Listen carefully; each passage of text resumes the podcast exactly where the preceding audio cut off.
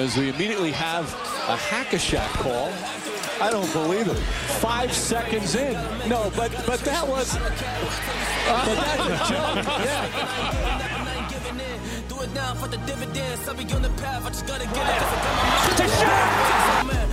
Wait has ended after a half century. The Milwaukee Bucks are NBA champions once again.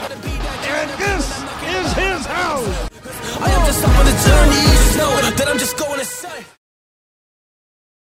Muy buenas a todos, bienvenidos a la semana 8 de la NBA, bienvenidos a un nuevo directo de Hackashack. Título cuando parecía que todo había pasado. Eh, han pasado cosas eh, no, que no agradan mucho ni a los jugadores, ni a la NBA, ni a nosotros mismos los aficionados. Y es que vuelve el COVID a estar presente en la liga. Pero antes de meternos más en faena, voy a presentaros como siempre a mis compañeros. Izquierda Daniel Cortiñas, derecha Pablo Díaz. ¿Qué tal estáis? Pues muy bien, muy bien, Diego. Eh, el otro día hacíamos un episodio entre semana en el que decíamos, bueno, un poquito, oye, nosotros creemos que no va a ser para tanto el tema del COVID ahora en la NBA, que probablemente no se llegue a, bueno, a las situaciones de, la temporada pasada y así, y como de costumbre seguimos siendo gafes y esta semana ya se empiezan a cancelar partidos, así que todo ok, todo correcto, sigue funcionando Hackashack. ¿Qué tal, gente? ¿Cómo estamos? Pues eh, una semanita más estamos por aquí. Como dice Dani, siendo gafes una vez más en, en nuestros pronósticos. Y, bueno, la verdad es que es un tema que no nos gusta hablar de él, pero es que es prácticamente la actualidad ahora mismo en la NBA. Hay un evento ahí que puede que suceda esta noche, pero del cual aún no podemos hablar en pasado. Y, hay más cositas, pero, pero sí, sobre todo el tema del, COVID, de los Bulls, que es el principal damnificado. Y, vamos a hablar también largo de, otros equipos porque ya empieza a haber casos en, otras franquicias. En efecto, y para empezar a hablar de ello, pues nos vamos directos ya si queréis y si no tenéis nada más que decir. Aunque podemos avisaros de que tenemos una sorpresa, así que eh, yo creo que vosotros me quedaría hasta el final del directo. y sin más dilación, le damos ya con nuestro bajo el foco de hoy. Sí.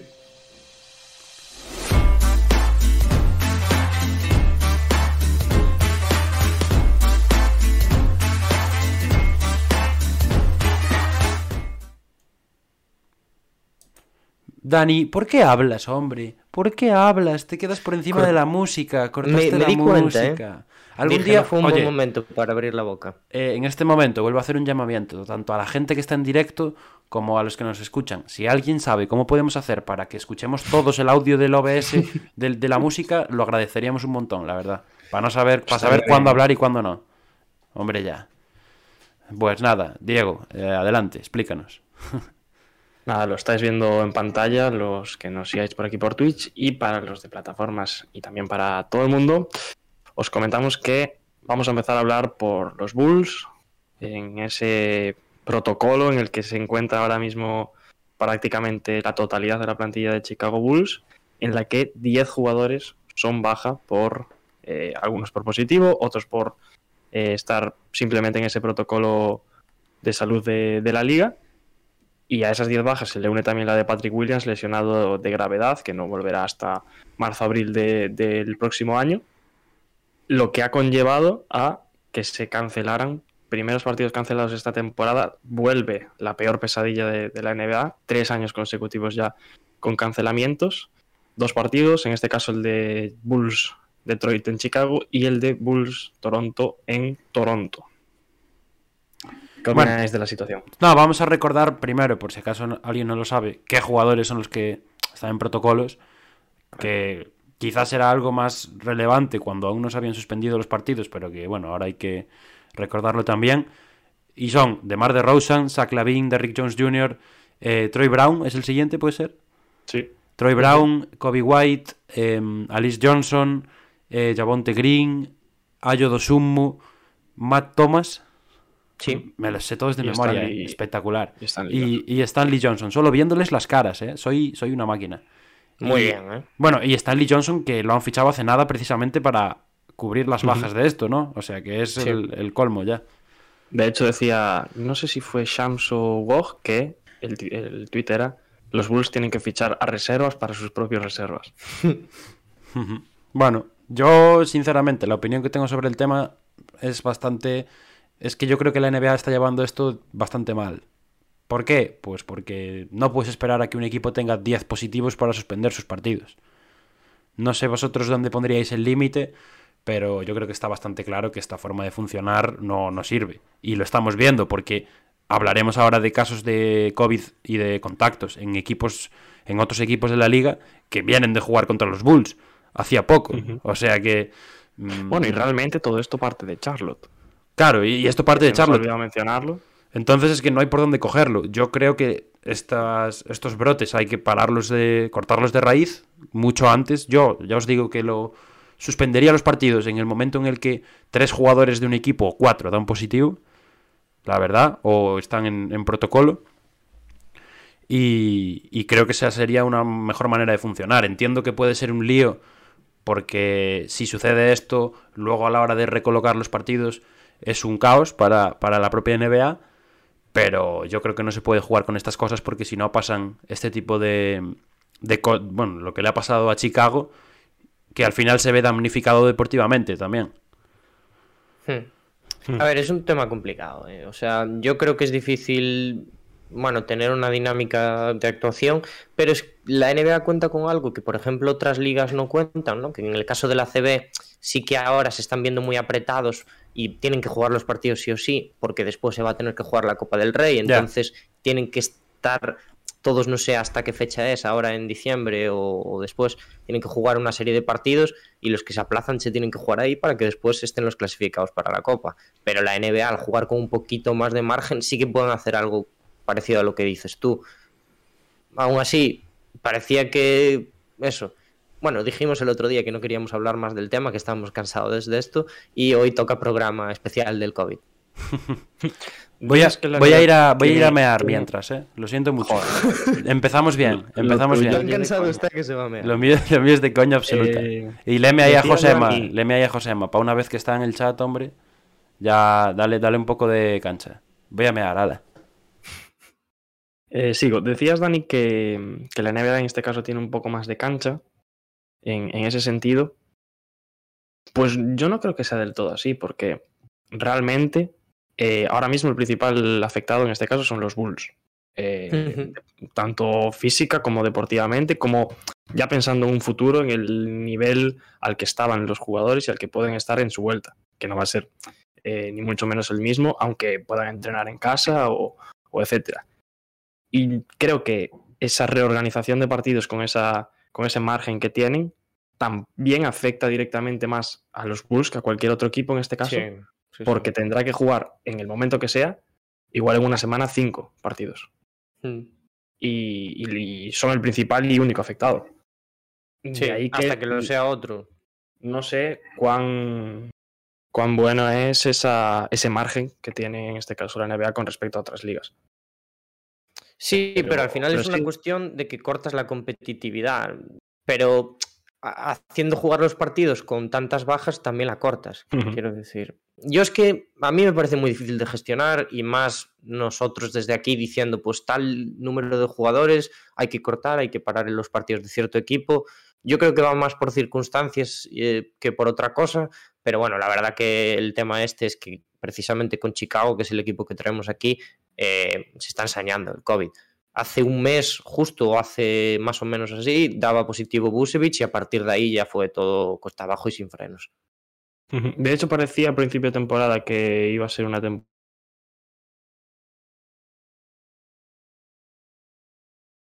caso de de Charlotte esto se ha venido se han venido arriba y me, voy un minuto y perdemos a Diego por todos lados. o a alguien lo, estamos perdiendo, ¿verdad? Eh, yo lo perdí un rato, sí. Sí, yo lo estoy perdiendo también, la verdad. Y creo que no es culpa mía porque el directo va bien por lo de ahora. O sea que no me. Diego, Diego, habla, habla. Creo que te tenemos. Se me fue, ¿no? Se me fue. Te tenemos, te tenemos por aquí. Te tenemos otra vez. ¿Dónde me quedé? Ay, no sé. Eh, yo no te escuché mucho, la verdad. repite, repite todo. Nada, eh, dije que realmente no sé lo que dije, pero. Pero creo que dije algo así como que. Que el tema eh, sí que está afectando a mucho a Chicago, que parecía que al principio de temporada que iba a ser una temporada leve en cuanto a. En cuanto a bueno, positivos o jugadores que entreguen protocolos. Y decía Dani que ponía hace un, mes, pues ese Busevich, por ejemplo, pues de ahí hacia ahora, este tema se está prácticamente el COVID se está enseñando con la NBA y le está pegando muy fuerte y por todos lados.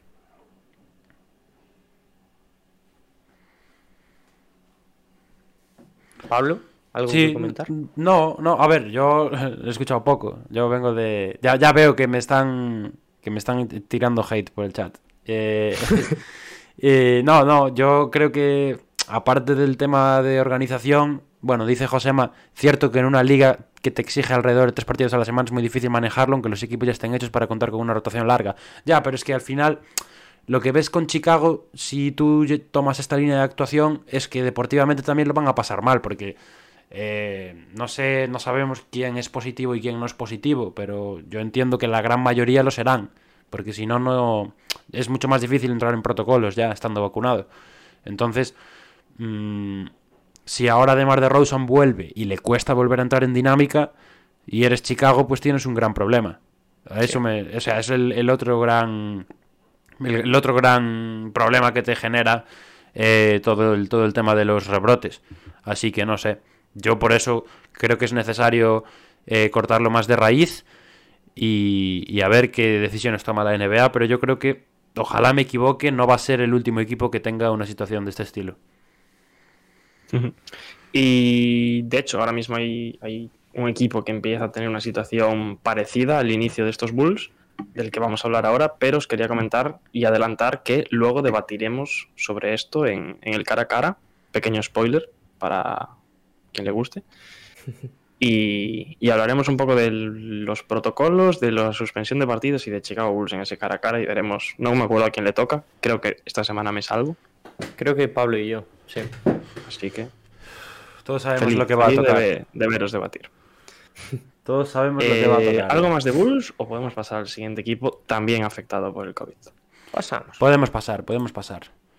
Vamos a hablar de, de los Nets, ya lo voy diciendo, que son noticia por dos cosas. Una que es más de última hora, que es la relacionada con el COVID, ya que están ahora mismo en protocolo Paul Millsap, Marcus Aldrich, de Andre Bembry, James Johnson y Jevon Carter. Cinco jugadores del tirón que, bueno, que se van para, para el protocolo de salud y seguridad. Eh, ayer fue uno, ayer fue Millsap solo y hoy ya han metido a cuatro, así de golpe. O sea que no sé, la siguiente actualización igual meten a toda la plantilla ya. Y bueno, eso es el, tema de actualidad. Y el otro es la información de, de Athletic, de Shams Charania del otro día, en la que aseguraba que había cierto optimismo en Brooklyn con la posibilidad de que Kyrie volviese a jugar. En ningún momento, quiero, eh, quiero hacer hincapié en esto, en ningún momento dijo que se fuera a vacunar. Exacto. Claro, claro. Ha dicho que hay optimismo en que vuelva a jugar, que puede jugar, pues eso, los partidos en los que se le permita a jugadores no vacunados, como están haciendo otros, como Bradley Bill, Trey Burke, etcétera. Entonces, Y se menciona también conversaciones con Durán sí, en la que parece que, que todo va por buen camino. sí, que ahora fuman los porritos juntos, podríamos decir, ¿no? Y- y Además, un Kairi, un Kairi, hablando de porritos, que, que al parecer ha salido por ahí también que solo se va a vacunar cuando haya una vacuna eh, 100% natural. O con componentes solamente naturales o algo así, creo. Esto no sé si es verídico, no recuerdo dónde lo leí, pero lo leí por ahí también. Sí, eh, eh, yo, o sea, la, la idea principal de, mm, bueno, de los Nets, la postura, no la idea, perdón, fue muy clara desde el principio y era que si Kyrie no se iba a vacunar, le iban a apartar del equipo porque partidos en casa no puede jugar, ya sabéis todos este tema, y eh, puede jugar eh, pues la gira que hacen, ¿no? Pero eh, el equipo no lo quería tener ahí por las distracciones que podía causar. Y ahora se vuelve a abrir un poquito esta posibilidad, porque yo creo que todos entendemos que Kyrie de momento no se va a vacunar, ¿no? Sí, no, no, Em, tiene toda la pinta. Entonces, yo no sé hasta qué punto esto es positivo para los Nets, porque me parecía que había un trabajo en la dinámica del equipo que iba encaminado, ya lo dijo Steve Nash la semana pasada, a crear un estilo propio, a realmente jugar a algo, ¿no? Que era algo que, que nosotros criticábamos semanas atrás, que a pesar de que ganaban, sí que tenían que crear una cultura eh, baloncestística. Y yo creo que todos los esfuerzos estaban tirando por ahí y ahora incluir a Kairi puede debilitar un poquito la química ¿no? en el equipo. Vaya hombre, tenemos en el chat a Dalabim Siserbrin que nos quiere ofrecer seguidores. Un saludo, se viene Baneito guapo. Eh, ¿Cómo me gusta esto, eh? El otro, día, el otro día ya lo disfruté. O sea que... ¿Baneado por Bobby o qué? Baneado por Bobby, sí, por bot más bien. ¿Cómo se banea aquí? Ah, lo puedo escribir en el chat, por supuesto. Barra ban y te copio aquí el nombre, máquina. Hala. Creo que ya está. Eh, ¿Por dónde estábamos?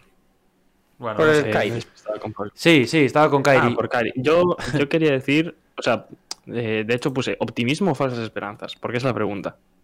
Yo me decanto más a esas falsas esperanzas que comentas tú, Dani, porque realmente mm, no sé cuánto mejorará un equipo o qué bien le puede llegar a venir a, a Brooklyn Nets que Kairi juegue pues 5 o 10 partidos en una temporada, porque no creo que pueda llegar a jugar más. Hombre, estamos O viendo. pensando de cara a playoffs, eh, Sí, sí. Yo, si tienen ventaja de campo, 3 de 7 partidos. Claro, yo os, os iba a poner un ejemplo muy claro. Eh, los Bueno, y quitando los partidos en Nueva York también. Claro, es que voy a, voy a eso. Claro. Em, los Y Nets. Toronto. Los Nets tienen que jugar en Toronto aún, porque solo han jugado una vez en Toronto. También. Si Kyrie. O sea, Kyrie no puede jugar en Toronto. No porque no le dejen, sino porque si sale del país luego no puede volver a entrar. O sea, es- esto es literalmente así. Yo no sé Yo hasta no quiero decir nada, pero igual los Nets se están planteando la estrategia que comenté en el directo pasado de llevárselo y que quede allí. Eso sería la hostia, todo hay que decirlo. Eh, pero no, yo lo que no entiendo es, o sea, no, no veo la necesidad de, esto. Porque, lógicamente, esta información, cuando no es un hecho verídico, real, que ha sucedido, y, y de Athletic, Shams en este caso, publica algo, es porque es una filtración de alguien sí. a quien Yo- le interesa. Yo te digo una cosa. Sí. Tengo media, media teoría hecha. Pues, pues, pues cuéntanosla. Porque por la semana pasada, no sé si os acordáis, que salió, empezó a, a volver a resurgir el tema Simus y se comentó mucho Nets. Y se aparcó ahí. Y ahora se habla de Kyrie. Yo no sé si eso tiene relación. No sé, Es yo a mi- lo, yo a lo que voy. teoría. Yo a lo que voy es que los Nets no están en un momento malo como para necesitar esto. O sea, Sí, sí, sí. es un equipo que estaremos más o menos de acuerdo en que el rendimiento quizás no ha sido el esperado, pero los números están ahí, están primeros del este y ganan los partidos, que es lo importante. Y, y jugando sin Harden, por cierto. claro, claro, y cada- O con el primo de Harden. yo, yo, yo cada vez los veo mejor, por cierto, ¿eh? los veo que están pillando rodaje. Hablaremos de uno de sus rookies después, ya hago spoiler, porque la, la rotación está empezando a dar sus frutos. Y, y eso, yo viendo a unos Nets que van para arriba, que aún por encima, en su peor parte, yo creo, de, de la temporada, han ido primeros del este, no les hace falta meter esta información o filtrar esta información de que a lo mejor vuelve Kyrie, que puede ser un poco el, el distorsionador de esto, ¿no? El que Sí. mande a- al garete de la buena dinámica. Nos ponen un mensaje por el chat. Josema, yo no digo nada, pero ya que ha salido lo de Simmons, creo que Daryl Mori es un tío que quiere tener una influencia grande en la prensa y siempre falla estrepitosamente. Me resulta graciosísimo lo loser que es. Eh, ¿Qué opinas, Dani? Sí, sí, eso. ¿Qué opina Dani? Yo, sinceramente, creo que el trabajo también de del general manager es jugar a estas cosas. ¿No? Em, para mí es un gran general manager. Ahora bien, a- ahora me parece que está en una situación muy complicada. Sinceramente. Yo no sé quién sería capaz de colar a Simmons en el momento aquel. Ahora ya es verdad que la cosa está un poco más calmada, pero sigue sin jugar. Entonces, no sé. A partir de No esta sé, a mí noche. no me parece un loser, la verdad. No sé dónde leía por Twitter que Daryl Mori quiere un top 25. Sí, sí, no, eso es, eso es real, ¿eh? O sea, lo lleva queriendo desde, desde verano. Y yo creo, yo, yo creo que va siendo hora de que asuma que es muy, muy difícil eso.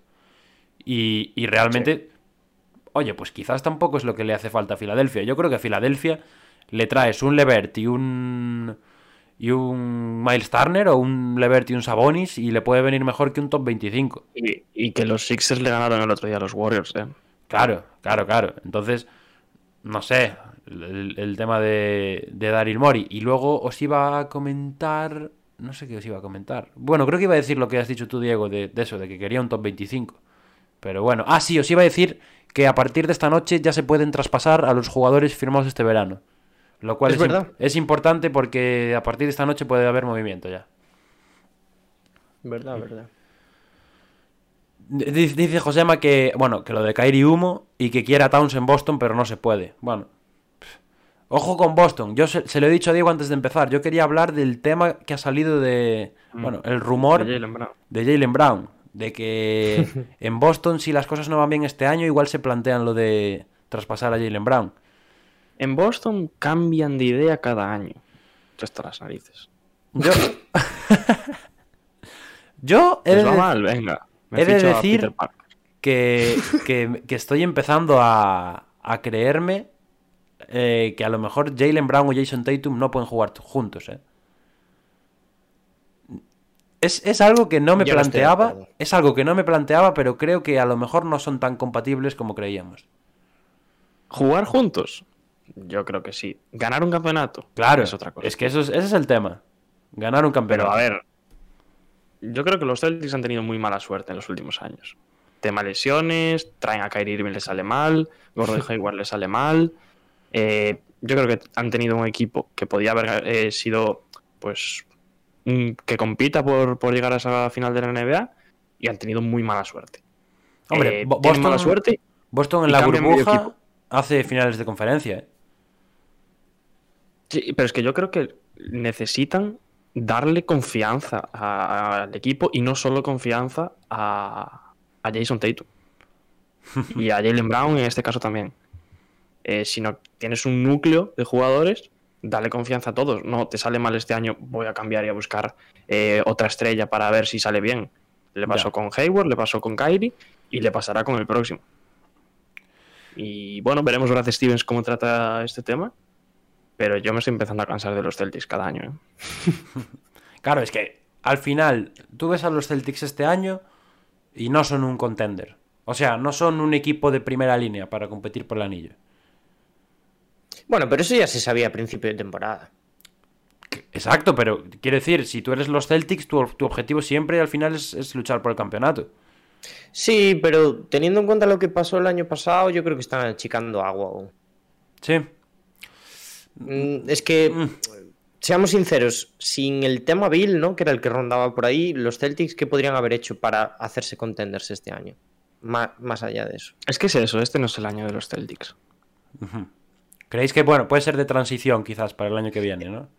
El, el único problema es que acabe hartando ¿no? la pareja Jason Tatum, Jalen Brown a nivel interno, más que externo. Ya. O sea, si ellos acaban cansados de pelear todos los años, ya no por el anillo, sino por entrar en playoffs, por pasar primera ronda, tal, igual después sí que hay un cambio. Dice Josema, eh, buh, espera, que mandó dos mensajes largos. Aquí. Yo, yo no creo en eso, sinceramente. Viendo el partido de ayer se nota que hay sinergias, pero Brown tiene que dar un salto adelante. En círculos cercanos a Boston se habló de dos opciones. Una, soltando a Smart con Brown al final de temporada, que no entiendo. Otra, de soltar a Brown con Schroeder antes del deadline. Ojalá entender algo, sinceramente. insider. Lo de, lo de Schroeder es, es, eh, real que se... Bueno, que están abiertos a ofertas, ¿eh? En este... Bueno, ahora en el mercado. Es que no pierde nada, realmente. No, y, y es un tío que al final te va a pedir una extensión gorda en verano, Sí. seguramente. O sea que no. A mí soltar a Claro, Brown Gordon me no sé, pero de, el mayor los- error que de lo que está cobrando este año, ¿no? Smart, Smart, Sí, yo, ojo, yo eh. estoy contigo, eh, Dani. Smart está siendo de lo mejorcito últimamente de Boston. Cuidado. Ayer 10 asistencias del Playmaker, eh. Ojito. Eh, no sé. Por mi parte nada más. Al final nos hemos ido por los Celtics y todo. Hmm. Eh, y de Brooklyn, poco más. Nada, por mí nada, por mi parte ya está. Su siguiente tema. que creo que es la sucesión del Team USA, ¿no? Sí. Sí, señor. Si no me equivoco. Sí, señor. El, el relevo natural, podríamos decir, ¿no? Sí, sí, sí, sí, sí. Estaba, estaba bastante Que ya se estaba forjando, ¿eh? Sí, sí, sí, sí. Estaba bastante cantado. Y, ¿No, y- ¿Alguien lo quiere comentar? yo, no, yo lo dije el otro día en Twitter. Yo creo que esto al final es un poco un preludio de lo que se nos viene al final de esta temporada eh, con Popovich. Porque. ¿Tú crees? Yo creo que sí, yo creo que este año es el último. Puede ser, ¿eh? Me tiene toda la pinta. Está ahí, ahí ¿Y si no, supera, y si no supera el récord? Ya, pero yo he escuchado gente de San Antonio que dice que estaría más enfadada si se va a- después de superarlo que si no. Y no sé, es Yo verdad creo que... que... si se va, si se va es una decisión que tiene tomada. eh, Sí, no, yo creo que la tiene tomada hace, ya. hace, mm, O sea, no la toma ahora la, la decisión de irse a final de temporada. Claro, claro. La toma antes de empezar. Yo, yo, yo Mi- estoy ahí también. Mi opinión al respecto a Popovich en San Antonio ya la sabéis. Grande, Dani. Siempre em, breve y, y conciso. Y conciso. Y conciso, sí, señor. Yo, yo, o sea, yo no entendería que alguien, un fan de San Antonio, critica- criticase a Popovich en cualquier situación. En cuanto a su marcha. Puedes criticarlo porque el equipo juega mal. Vale. Pero criticarlo porque se vaya después de todo lo que te ha dado, No, no, claro. Me parece. No sé, yo sí que creo que puede ser un poco incoherente si se bate el récord y se va, ¿sabes? Como, ala. Porque, no porque, Mm. porque esté feo, sino Pero- porque, porque va un poco en contra de la filosofía que siempre ha defendido, ¿no? Que es un poco la de no, No, fijarse pero- en este tipo de cosas y demás. Claro, pero yo creo que eso es más eh, de cara al público. El récord es de cara al público. Yo no creo que él piense en lo supero y me voy. Ya, ya, sí. Por, por eso, yo te digo lo que escuché por ahí. Yo escuché a la gente de San Antonio diciendo eso, que si se va después de romper el récord, por mucho que lo que sea en lo que piense él o no, que, que bueno, que... A ver, no que lo odiarían de por vida, lógicamente. es que vamos a ver. Pero que sí que les decepcionaría un poco. Pero bueno, al final, Qué poca memoria hay. San Antonio, en San Antonio hay lo que hay. Yo creo que no ¿Y qué pueden... va a hacer? ¿Que- ¿Quedarse un año más eh, sin ganas solo por tener contentos a cuatro fans? Dejen trabajar a Becky. Cuidado, eh. Cuidado con esa. Que haga lo que quiera, que ya se lo ganó. Sí. Por mi, por mi parte, poco más este tema, eh. La verdad. Bueno, no, lo podemos comentar que, que Steve Kerr sustituirá a Greg Popovich al frente de la, de la selección masculina de Estados Unidos como entrenador principal.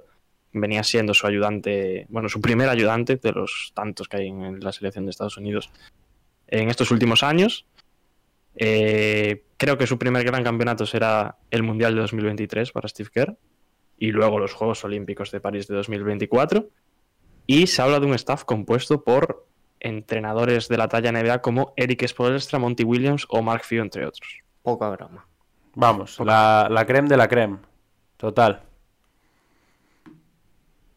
Si no ganan con eso.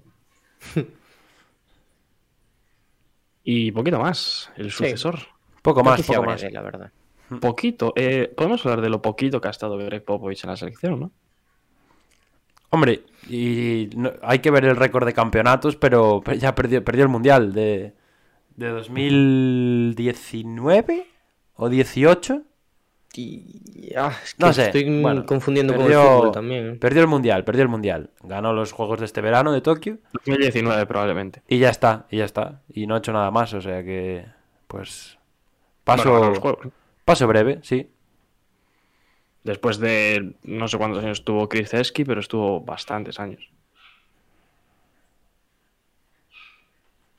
Y nada más, nos vamos al bueno, el último tema, al carrusel de noticias que os traemos a continuación.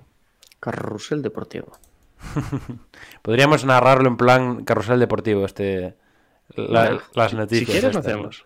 No, no, no, no, no, no, no. Qué vergüenza, qué vergüenza. Algún día, algún día que hagamos, por ejemplo, si hacemos el final de la temporada regular en directo, nos traemos aquí a colaboradores y hacemos un carrusel de minuto y resultado en cada pabellón, ¿eh?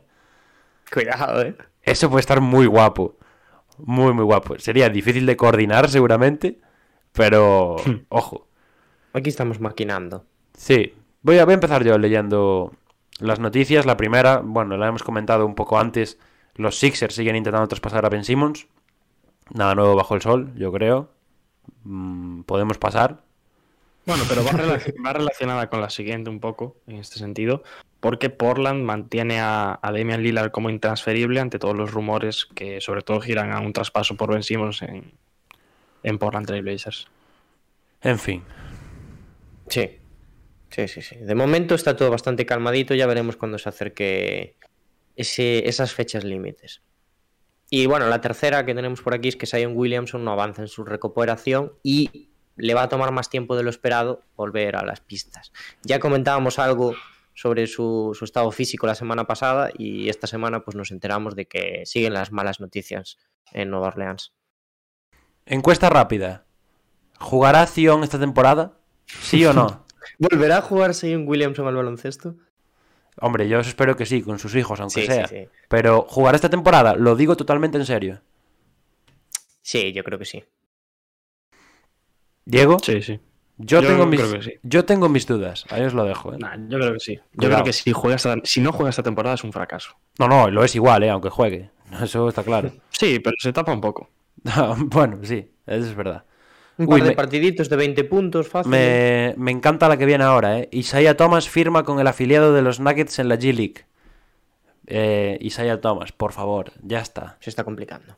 Isaiah Thomas. Eh, no. Ya, por favor. Por favor, ya está. No te arrastres, ¿no? No lo intentes más, de, de- de verdad. Juega con el equipo de Estados Unidos de las ventanas. eh, juega, vete a la Euroliga, pero no vas, no. Ojalá en la Euroliga, ¿eh? Ojalá en la Euroliga, ojalá. Pero es que. Además tiene como una campañita mediática por redes sociales y demás que Hombre. me cansa un poco ya. Me cansa un poco. Más por lo que fue por lo que, que por lo que es. Sí, sí, no, sí. o- no soy hater de Isaiah Thomas, ni mucho menos, porque fuera de, de No, Bo- sí, de sí, eres Boston. hater. Como de Christian Duarte. A ver, ahora soy un poco hater de. Sí, un poco. Por la imagen que está haciendo de sí mismo. Pero. Pero a ver, fue un jugadorazo. Todos estuvimos enamorados de, del bueno de Isaiah Thomas. Pero es que lo de los últimos meses ya con. Pff, por favor. Ya está bien. Yo estoy contigo, eh, creo que ya tiene que dar un paso al lado. Mm, Existen otras ligas. Puede probar en Europa si, si quiere. O incluso la Drew League, esta que hay por ahí por Estados Unidos. o el de 3x3.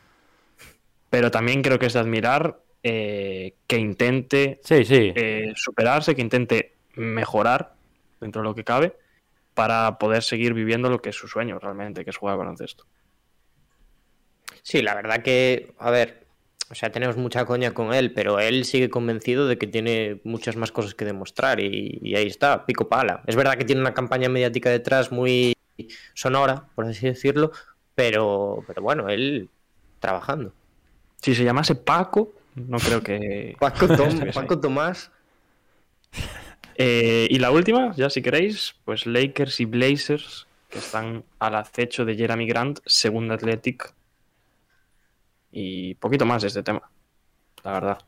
Que están viendo al jugador, que está lesionado actualmente, seis meses. Seis meses, seis semanas, que lo reevaluarán. Y, y po- poquito más realmente. No sé si queréis Eh, comentar alguna noticia más. De última hora que ha salido que los Lakers han suspendido entrenamientos porque eh, Taylor Horton Tucker ha dado positivo. sí. Y que yo sepa nada más. Eh, yo os quería preguntar, ya que justo salen estos dos nombres por Jeremy Grant, ¿a alguno de vosotros le gustaría tenerlo en el equipo? Hombre, a, a- a mí me... Siendo realistas, siendo realistas. A mí me encantaría, claro que me gustaría. Eh, pero no sé, depende del Por precio. lo, que, ca- por lo que tendrías que dar, me refiero. Claro. Exacto. ¿Qué te, qué te pedirían? ¿A Horton Tucker y a otro? ¿O algo así? Sí, a no ser, sí, a no ser que juegues a cambiar cosas más grandes por Jeremy Grant, más. No creo, no creo. Hombre, yo, yo si es por, por Horton Tucker y otro jugador, lo, lo haría, ¿eh? Lo haría. Sí, a mí me parece. La verdad. Es un muy buen parece- negocio. Sí. Sí, sí, me parece un- una mejora considerable del equipo. Y hablando de esto, dice Josema, ¿qué os parece lo de AD? Hay una tendencia en Twitter Lakers para que lo tradeen. Bah, yo no, no, hombre, tradearlo tampoco me parece necesario. Sí que es cierto que está...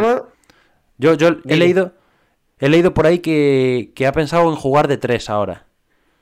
Cuidado, ¿eh? Está un poco pesado, ¿eh? Con Uf. el tema de las posiciones. Ojalá fuera pero- igual de, de pesado en la pista, la verdad. El problema de Baby son las expectativas que se tenían en él en esta temporada. Y las declaraciones no, no. que da. Las, Sí, también, expectativas no son el problema, el problema es su rendimiento. Las Claro, expectativas. me eh, refiero a las expectativas que se tenía que- en él con el rendimiento que está dando realmente. es que no están ni al Es que 50% de lo principio suyo. temporada se hablaba de un AD MVP. ¿no? Y va a jugar de 5 y lo- luego luego iba a jugar de 4, que es lo que le, lo que le gustaba y demás. Eh, Al final, con Howard. sí, imposible. Pero, Pablo, tranquilo, que los Lakers pueden encadenar una racha de 10, 13 partidos seguidos ganando. Dios te oiga, No eh. te preocupes. Dios te oiga, pero no sabes lo que dices. No, no, Cuidado, lo dijo eh. Anthony Davis. Exacto. Y tenéis a LeBron, hombre. Me, me quedo más tranquilo. Que tiene la De barba pintada. Eh, un respeto a Westbrook, eh. Westbrook está jugando muy bien últimamente. Eso es verdad. Las, Las co- cosas como al César lo que es del César. Sí, señor. Bien. Sí, señor. Y callando bocas. Pues nada más en este bajo el foco. ¿O queréis decir algo más? Algo que se os quede en el tintero. Nada, nada. Mm, no, no, Al no, final- no se me ocurre nada. 35 minutazos debajo el foco al final, eh. Telita. Para no traer equipos. Para no traer equipos, cuidado. Pues nada, nos vamos a ver qué hemos elegido nosotros para jugador de la semana en esta ocasión.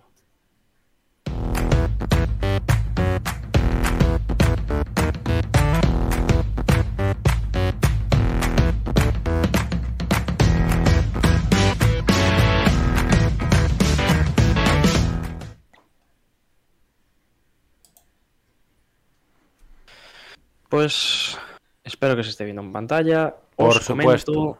Por supuesto. la NBA seleccionó.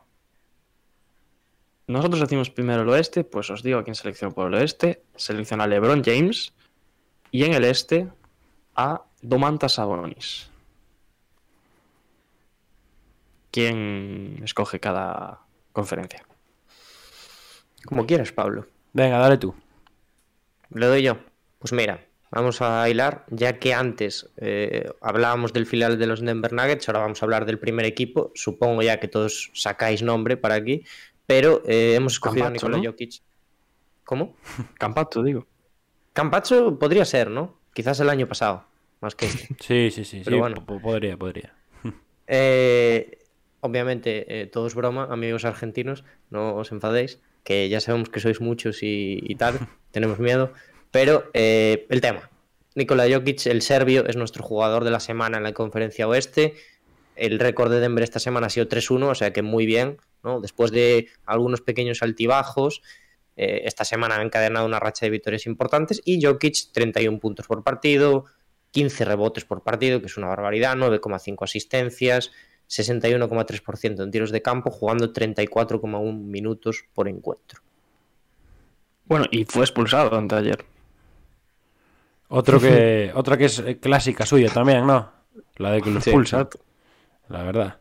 De hecho, se marcó un partidazo. Bueno, se estaba marcando un partidazo. Hasta que, como siempre, bueno, como siempre no, pero como alguna que otra vez se le fueron. Se le cruzaron los cables y para casa. Hay un máximo, sí, ¿no? No, hay un, hay un límite en el No cual a, te... la- a las 15, ¿no? Sí, hay un límite en el que te meten un... Un partido de sanción. Sí, un partido de sanción.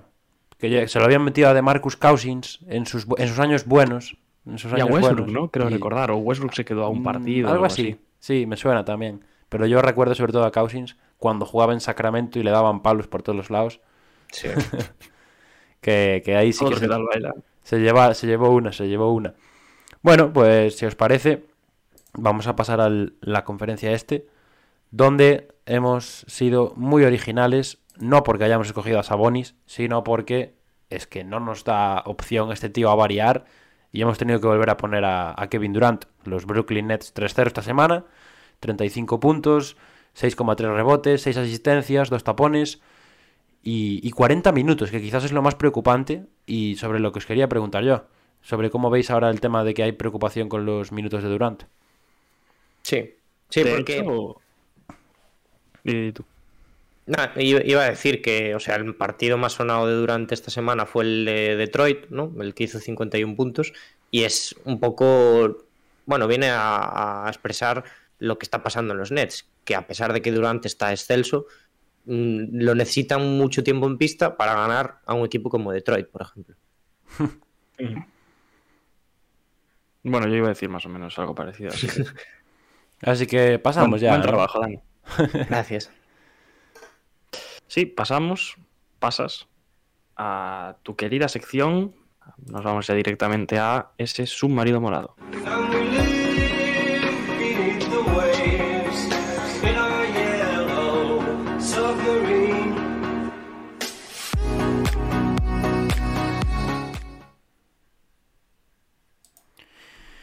Bueno, mi gente, eh, una semana más bajamos al, al submarino mora- morado. Perdón. Vamos a hablar de los, de los jugadores, pues que yo considero, creo que esta semana han estado un poco bajo el radar, que no se ha hablado mucho de, su, de sus actuaciones y que han estado bastante bien. Diego hablaba antes de Campazzo y yo voy a empezar mi sección hablando de el, el que le ha quitado un poco el puesto a Campazzo, ¿no? Y que también al mismo ¿Quién, tiempo no? fue, ¿Y fue, quién no vi- se lo ha quitado? fue viceversa la temporada pasada, que Campazzo se lo quitó. Eh, voy a hablar de Montemorris. Montemorris, base de los, de los Denver Nuggets, bueno, base, jugador exterior, que esta semana ha hecho 16 puntos, 4 asistencias, 3,8 rebotes y que se ha establecido definitivamente, como ya digo, como el primero de los guards, el primero de los exteriores de Denver y con estas estadísticas en 32 minutos por partido, que es una cifra bastante alta, pero que bueno, no deja de... A ver, ha descansado bastante, no, no está tanto tiempo en pista, así que nada, el primero que os traigo es Montemorris, tenía ganas de traerlo, le había echado el ojo ya alguna semana que otra por ahí, y, y creo que lo merece porque está remontando después de, de un curso difícil el año pasado. Yo, a pesar eso, de lo que dice Pablo, de bueno, de ese pequeño bajón, sigo defendiendo mi teoría de que Monte Morris es uno de los mejores bases suplentes de la liga. Y lo ha demostrado esta semana. Y se encuentra también en un equipo que, mm, sin llamar Murray, tiene quizás ese problema en, en la posición de bases, en la cual creo que en Denver están respondiendo un poco a, a altibajos. Una semana Monteborris, en la otra Bones Highland. Y aunque nos ganemos el cancelamiento en Argentina, Campacho no ha aparecido. Ya, ya. Bueno, esta semana ha dejado algún highlight, ¿eh? Algún pase por ahí chulo, ¿no? Por la espalda, el otro que no sé qué. Sí, sí, sí, sí. Pero nada, el Facu la verdad es que nos está decepcionando un poco después de su año rookie. Y, y Monte todo lo contrario. Después del, del amigo Morris, vamos a pasar a otro de los protegidos de Dani. Otra semana más hablando de los Rockets, señores. No paramos. El nombre, el nombre molón, el nombre que nos comentaba Dani la semana pasada, Harmony Brooks, también se gana su sitio esta semana en el submarino. 14,8 puntos, 4,8 rebotes en 29,7 minutos.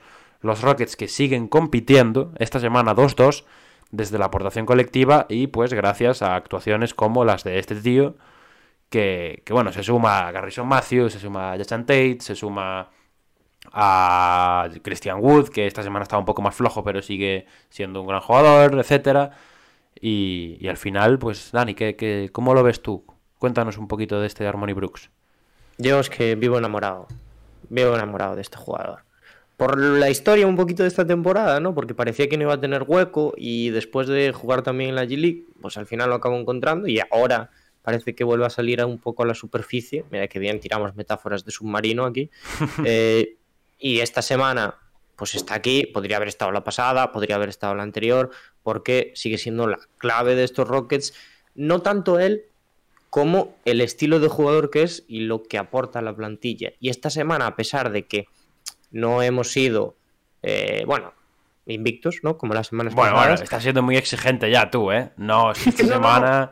Eso, a, a pesar de que, quiero decir, a, a pesar de que Claro, parece hombre, no que- son las semanas pasadas en, en cifras, hemos peleado un partido contra los Bucks, hemos ganado los Nets, o sea, al final los Rockets parece que han hecho clic, ¿no? Que era algo que, que se decía con este tipo de jugadores al incluirlos en la plantilla y, hombre, eh, de aquí adelante con este soldado. Bueno, y el Team Rocket ataca de nuevo. En fin, voy a omitir, voy a hacer como que no, no he escuchado nada. bueno, voy a, voy a decir algo sobre Harmony Brooks. Para no dejarlo en Sí, y lea a Josema decir. después, por favor. Vale. Eh, no, yo creo que son este tipo de jugadores el que, no tanto como otros jugadores más grandes, como por ejemplo la plantilla de Rockets, los que acaban enamorando más a los aficionados, porque eh, lo decía Dani, un Brooks que parecía que este año no iba a tener protagonismo y lo está logrando a base de trabajo y, de talento que está aportando en cancha. Y yo creo que esto es eh, quizás en, mi caso, por ejemplo, en el de Pablo, equipos que, que están buscando otra cosa en la que no hay prácticamente un- una razón de, de alegría, como puede ser este jugador cada, cada semana. Y a mí me gusta, me gusta que lo traigas aquí, Pablo. La verdad es que sí, yo le tenía el ojo echado ya y estaba a la espera eso, de una semanita con buenos números y se lo, se lo Bueno, pero merece. Harmony Brooks yo creo que está teniendo semanas regulares, ¿no? Esta temporada. Sí, pero Sí, sí. las temporadas, o sea, las pasadas semanas había otros nombres por encima, ¿sabes? Eso es Sí, más bien eso. claro. Es más bien eso. Garrison Matthews sigue siendo Claro. un hombre. Claro, precisamente Garrison Matthews lo pone Josema por el chat, que le parece una barbaridad teniendo en cuenta cómo empezó esta temporada. Bueno, y cómo jugó la anterior ya. No sé a quién Sí. se lo leía en Twitter esta, esta semana que decía, hubo 30 franquicias de la NBA que fueron incapaces de ver un jugador de rotación en Garrison Matthews que había tirado 40% en triples, tirando 7 por partido. Quiero decir. Y ahí Houston sí que estuvo ágil. Y pues bueno, si te, si te lo ponen en la cara y no lo coges, pues al final te lamentas. Otra cosa no, pero visualizar triplistas y saber cogerlos. eso sí que se nos da bien. Bueno, voy a leer a Josema. Primero, eh, comentamos su tweet. Bueno, el tweet que manda, que no es suyo, que es de Sports New York, que dice que los Mavericks contactaron a los Nets sobre un posible traspaso entre Kristaps Porzingis y Kyrie Irving. Mal Josema, mandando tarde el tweet. El tweet era en bajo el foco, ahora, ahora queda invalidado ya. Demasiado, demasiado Kairi por hoy. Demasiado, demasiada- demasiado caos en ese tweet. Sí, sí, sí, sí, sí, sí, es verdad, ¿eh? Eh, bueno, y seguimos. Comentaba que el triple doble con Ejection es el Jokic Special, que lo de Garrison Matthews, bueno, eso lo comentaste tú ya, Pablo. Y hablando de Rockets, pues que Garuba repescado para el partido contra los Caps. Eh, nos comenta también que literalmente los Celtics se quedaron con Jabari y cortaron a Matthews. Mala decisión. Y menciona también insulta. Que lo mandé en bajo el foco, más una palabra que no voy a decir. Sí. Diego, que es un hombre que nunca se va de la lengua, pre- prefiere no decir la palabra. Hoy me estoy controlando, ¿eh? Voy a. Sí, lo que, lo- hace cinco minutos te controlaste muchísimo. Voy a seguir con mi sección mejor. Vamos Eh, a dejar los easter eggs. Eso, eso. mejor. que Vamos a mejor dejar los easter eggs y, y voy a hablar del tercer jugador de la semana en el submarino, que es uno que tenía muchas ganas de traer también, Obi Topping, señores. 13,8 puntos, 5 rebotes en 18 minutos, aunque ahora ha entrado en protocolo también, así que lamentablemente no lo vamos a poder ver. Y está remontando su año rookie. La verdad es que estamos empezando a ver cositas, ¿no? De ese Obi Topping que, mm, bueno, que se suponía que iba a luchar por el rookie del año. Eh, aunque yo sigo teniendo dudas de que pueda tener minutos regulares este jugador. Porque ya sabemos cómo es Thibodeau, ya sabemos lo que confían los jóvenes, que es lo justo. Y, bueno, a ver qué tal le va a Topping. Pero la verdad es que sí que estamos notando esa mejoría. Y esta semana eh, merecía estar aquí. Ya se vio a principio de temporada, eh, que es verdad que no ha pegado un salto súper grande, pero empieza a dar mm, pequeños pasos que yo creo que lo van a convertir en un jugador importante en el futuro de los Knicks, si es que se lo acaban quedando, por el tema que dices tú, ¿no? Porque sabemos que Thibodeau no es partidario tampoco de regalar minutos a los jugadores jóvenes, y en el caso de Topi puede costar un poquito más en esas posiciones interiores, pero bueno. Yo creo que se le están viendo muchas cosas que quizás no para un quinteto titular, pero para un jugador eh, de rol que sale desde el banquillo, tiene un muy buen cortacanasta, eh, tiene, eh, deja bastante el físico en el campo, en la cancha. Y yo creo que es un, es un jugador totalmente válido para la NBA, cosa que dudábamos el año pasado por, por su año rookie, porque esperábamos mucho más de él. Pero para mí es un jugador que está siendo importante ya este año en Knicks. Sí, un poco esa, esa función de agitador también, quizás, ¿no? Un jugador que Yo sobre todo le veo que es mucho más, aporta mucho más al equipo. Más allá de, tu- de los números, más allá de la... Sí, de la- es una sensación de, Sí. de que quizás es un, un- sin serlo, un líder en, en el campo. que es un arma más de los Knicks, ¿no? Es una alternativa. Un jugador que lo ves jugar y que te motiva. a ti como Exacto, exacto, exacto. Ahí cierto, me gusta esa eh, definición. Perdón por romper otra vez el récord, pero me comentan aquí un insider de los Mavs que eh, Mark Cuban acaba de, de desmentir el, el tema este del movimiento de Porzingis. El tema de Kyrie y Porzingis, pues nada, José. Bueno, despedimos a José Manto. sí, entonces, le, quitamos la de moderador, lo siento mucho, Josema. eh, contra la pared, castigado hasta que acabe la clase. Eh, hubiera estado mejor que este chiste lo hiciera en cambio de clase y no en esta sección, pero bueno, no, no todo el mundo es perfecto. Diego, por favor, yo he terminado, da paso y vamos Ya a dejar, Mira, eh, vamos a dejar la gustado mucho Vamos a... siempre te dejo así Vale. mi, mi valoración. Me ha gustado mucho. Gracias, Diego, gracias, gracias. Se agradece, se agradece. Eh, nada más que decir de esto, ¿no, Dani? Nada más. Vale, pues directamente nos vamos a tu sección en la que veremos de qué equipo nos hablas hoy. Nos vamos a El Ojo de Pop.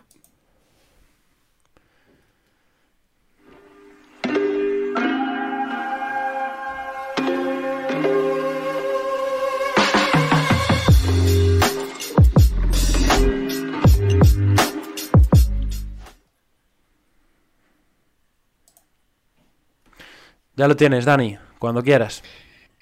Muchas gracias. Pues hoy hemos tardado mucho, las cosas como son, pero vamos a hablar por fin de los Cleveland Cavaliers. Yo sé que todos lo estabais deseando ya. Era un equipo que moló mucho, que lo trajimos, si no me equivoco, bajo el foco, ¿no? Sí, sí, sí, de las primeras además. Es que, mira, hemos, o sea, el otro día lo pensé, pero hemos hablado de tantos equipos en bajo el foco, aunque parezca que no, a, a esta octava semana, que, que ya se me olvidan los que hemos tocado y los que no. Eh, los Cavaliers. los que no, los Lakers, ya te lo digo yo. Eso es verdad, los es Lakers verdad. llegarán. Una semana Los más, los Lakers. Episodio especial. Yo, yo creo que lo que pasa aquí, en, en- en el dentro de Hackashack, eh, fuera de mí, lógicamente, es que ahora no interesa hablar de los Lakers, porque van bien. Yo creo que eso, Em, eso es así. Las cosas como mira, son. Mira, mira, mira, mira, mira, reto, reto aceptado, ¿eh? Yo creo que para la semana igual puede venir algo de Lakers, por lo menos en mi sección. Veremos, veremos. Vale, pues vamos a dejar ya los Lakers, vamos a hablar de los Cavs. Eh, ya podemos decir, me gusta titular esto, esto no creáis que es súper creatividad, pero bueno, como los caballeros ya, ya dan miedo, por así decirlo, ¿no? A- a- después de unas temporadas un poco malas, eh, podemos decir que los Cavaliers son una de las mayores sorpresas del año, si no la mayor, ¿no? Han sido una revelación y yo creo que ahora podemos decir que más o menos son una realidad. Mm, sabéis lo, muchísimo que me gusta colgarme medallitas, así que lo voy a hacer un poco rápido, pero mm, la clave era juntar talento y luego ya se vería, ¿no? Y la cosa es que así ha sido. O sea, esta ha sido un poco la estrategia de estos Cavs. Este año le han ganado, por ejemplo, a Miami por 26, a Chicago por 22, a Dallas por 18, que quizás ahora no es el mejor ejemplo, pero bueno. Eh, y unos cuantos resultados que hablan súper bien de la competitividad del equipo. Esta semana también justo le ganaban a, a Miami otra vez. Y, por cierto, em, tienen un, un récord bastante aceptable, más que aceptable. Son cuartos, decir. de hecho, ¿no? O sea que sí. Sí, sí, sí. Y, por cierto, con uno de los calendarios más difíciles del momento, esta semana por lo menos. Em, os voy a preguntar, tengo una pregunta que me hace mucha ilusión, pero que es la última. Mm. Entonces, Yo os tengo una esa me pregunta la voy a guardar. Yo también tengo una ¿Cómo? pregunta. Tengo una pregunta muy bien. también. Pero. Si la ah, quieres hacer igual ahora es... o- No, no, la hago al final. Pero igual es la misma. No sé, no Vale, sé. vale. Eh, sí, es individual mi pregunta, pero ahora os voy a preguntar colectivamente qué tal veis a estos Caps, si les habéis visto mucho, si os gustan, supongo que sí. Yo es, yo es de los que más he visto, en verdad, ¿eh? Es uno de los equipos que más he visto. Porque, bueno, la verdad es que eso, el tema del calendario siempre influye. Tú a la hora de ver un partido, pues vas a lo, a lo que vas. Y, y aparte porque Y son... y el este juega antes, ¿no? También, también. También. No, no hablo en directo, también en diferido. Cuando tú te levantas ahí para ver un partido y dices, ¡pum! Venga, los Cavs contra los Nets, que han jugado dos veces ya o tres. Y, aparte porque son un equipo divertidísimo de ver, ¿no? Es un equipo que yo la verdad no tenía muchas esperanzas en que funcionase el tema de los tres hombres grandes, que seguro que nos vas a hablar de él, pero, pero al final han resultado que es, es un jugador que se está adaptando bien al rol, no al nivel de una estrella, pero bueno, pero que está rindiendo bien. Eh, Jarrett Allen, no hace falta hablar de él, uno de los mejores pivots del, del momento en todo el mundo. Y, y, Evan Mobley, que vemos que es un diamante en bruto y que, y que seguro que, que, va a traer muy buenos años en, en, su carrera en la liga. Y aparte con una de mis predilecciones, lógicamente Ricky Rubio, Darius Garland, jugadores que están en su mejor nivel de, de carrera, una de mis pre predilecciones que es Isaac Okoro también. O sea que eh, ahí os lo dejo. Yo, el, el sophomore de los Caps me gustaba mucho el año pasado, me gusta más este aún. A ver si nos cuentas algo de él, Dani.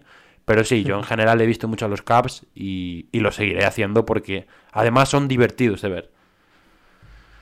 Pues mira, yo de, de estos Caps voy a decir eh, dos, tres cosas. Empezando por quizás el, el, hot take de la noche, que para mí Evan Mobley es el mejor jugador de este draft. Cuidado, ¿eh? Eso es lo primero. Ojo, eh. Muy hot ese take, muy hot. Lo segundo, eh, lo de los, los, hombres altos me parece que es eh, lo mejor que se ha hecho en Cleveland en los últimos años, eh, porque son un equipo muy divertido. Estaba alto el listón. Mobley. ¿Perdón? Que estaba alto el listón, digo, de lo mejor que eh, se ha hecho. Cleveland, sí. Pero no en Cleveland franquicia, en Cleveland ciudad. Sí, en general. Cleveland, claro, en Cleveland, en Cleveland estado. Bueno, Estados Ohio. Sí, sí. Me callo mejor. Eh, eso, lo del quinteto. Y también creo que se habla poco de su entrenador. Mucha razón, ¿eh? Mira, es que yo a mí me gusta ya lanzar otra pregunta. ¿Qué tal lo veis para.? No lo comentamos, por cierto, en nuestro, en nuestro episodio que hicimos sobre los premios, pero ¿el entrenador del año está cerca de Bickerstaff o no está? Mm, yo creo que tiene que. Si se monta campaña por él, puede estar cerca. Pero, Pero es difícil. Neces necesita que. Sí, es eh, difícil una campaña, sí, sí. Yo no creo que, que sea. Un... Bueno, que los medios claro. de comunicación y así apuesten o hagan una mínima apuesta por él. Porque Pero si por no, resultados. Yo no creo que venda. Sí, sí por, el, por, crecimiento con respecto al año pasado, eh, cómo está jugando el equipo, lo que ha cambiado el año pasado a este. Probablemente en, números, ser el entrenador del año de calle. Sí, sí, en números es igualito a los Knicks del año pasado, que al final se Sí, lo llevó sí, sí, Thibodeau. claro, claro. Es lo mismo, están cuartos, un equipo que se esperaba que estuviera al fondo de la tabla. Lo que pasa es que, equipo claro. que compite también como los Knicks del año pasado en todos los partidos. Sí, sí, pero el tema es ese, que Bickerstaff al final pues no tiene el... El, El nombre de Thibodeau. Claro, el, el aspecto mediático de Thibodeau, que vende mucho más. Entonces yo creo que es lo que le falta. No lo va a ganar, pero yo creo que puede ser el coach of the year del pueblo. Podríamos dárselo nosotros de forma honorífica Sí. también. Ya veremos qué pasa Sí. en los Shakis. De aquí a los Shakis. No, si estos Caps Cuidado. acaban donde están, yo creo, yo lo pondría en el top 3. Yo también, yo Aunque no lo gane, yo creo que debería estar en el top 3 nuestro y en el de la NBA también. Bien, bien, bien, bien, bien, bien, bien. Interesante. En, en general, yo creo que se pueden hacer muchísimos análisis de estos caps, de por qué están funcionando tan bien. Yo lo voy a reducir un poquito y lo voy a traer un poco también a mi terreno. Ya decía Diego que, por ejemplo, Mobley era para él el jugador de este draft. Yo no te sé decir de momento, creo que vamos a, dar un poquito más de tiempo al amigo Kate, pero eh, desde luego yo creo que el que más impacto ha tenido un equipo ganador, ¿no? Porque, por ejemplo, Franz Wagner, que a mí ya sabéis que me gusta mucho, no ha tenido esa influencia, ha sido Mobley. Entonces, vamos a ver cómo se articula todo un poquito a partir de Mobley, pero ahora con la lesión de nuestro amigo Sexton, los Caps juegan así, como veis en pantalla, mmm, dos bases que realmente no, uno no es base, uno no es ni guard, por así decirlo, que si saco coro, que ya lo mencionaba Pablo, pero es Darius Garland el que está asumiendo un poquito esa labor de, de organizador. Después tenemos tres altos, tenemos a Mark Cannon, que no sabíamos dónde lo íbamos a encajar, al final está jugando de tres. Mobley juega más de cuatro cuando está ya Retalen, pero sí que se turna mucho en la pintura. Y vamos a ver un poquito cómo Mobley está, mmm, vamos a decirlo así, cómo está surgiendo todo a partir del rookie. Yo creo que lo que podemos identificar en, los partidos es que Mobley también es un poco el ancla del equipo. No ancla fija, porque sabemos que después sí que se puede ir con pequeños y tal, como ya veremos, pero eh, como jugador que en la pintura domina y que permite al equipo tomarse alguna que otra libertad defensiva para que a partir, esto es importante, de los tapones del número 3 del draft, el equipo lance el contraataque. Para que sepáis, Mobley es top 10 tapones. No sé si ahora podría deciros top 7 o algo así. No sé si bajó con respecto a estos días porque ya lo tenía buscado, pero más o menos eh, el otro día había un dato. Dices, ¿no? Sí, sí, de la temporada. había un dato de que promediaba, mm, no, taponaba el 5% de los tiros del equipo rival, que parece una tontería, pero es bastante. Bickerstaff ya dijo es que este tipo de cosas pequeñas es en las que nadie se fija, pero que son súper importantes para que el equipo funcione. De hecho, se atrevió un poquito a tirar comparaciones y dijo que llegó a decir All School Bill Russell, ¿no? Le llamó Cuidado. por esa capacidad para bloquear y para seguir en juego la bola y que el equipo salga al contraataque. Eh, para los Caps es importantísimo que sea la última persona en ir a bloqueos, a, tapones, perdón, y, así está siendo. Después de un inicio de temporada, yo creo, donde caía más en amagos de tiro, donde le costó un poquito adaptarse a dinámicas NBA, ahora parece que ya se ha graduado en este aspecto y que va mucho más seguro a, los balones.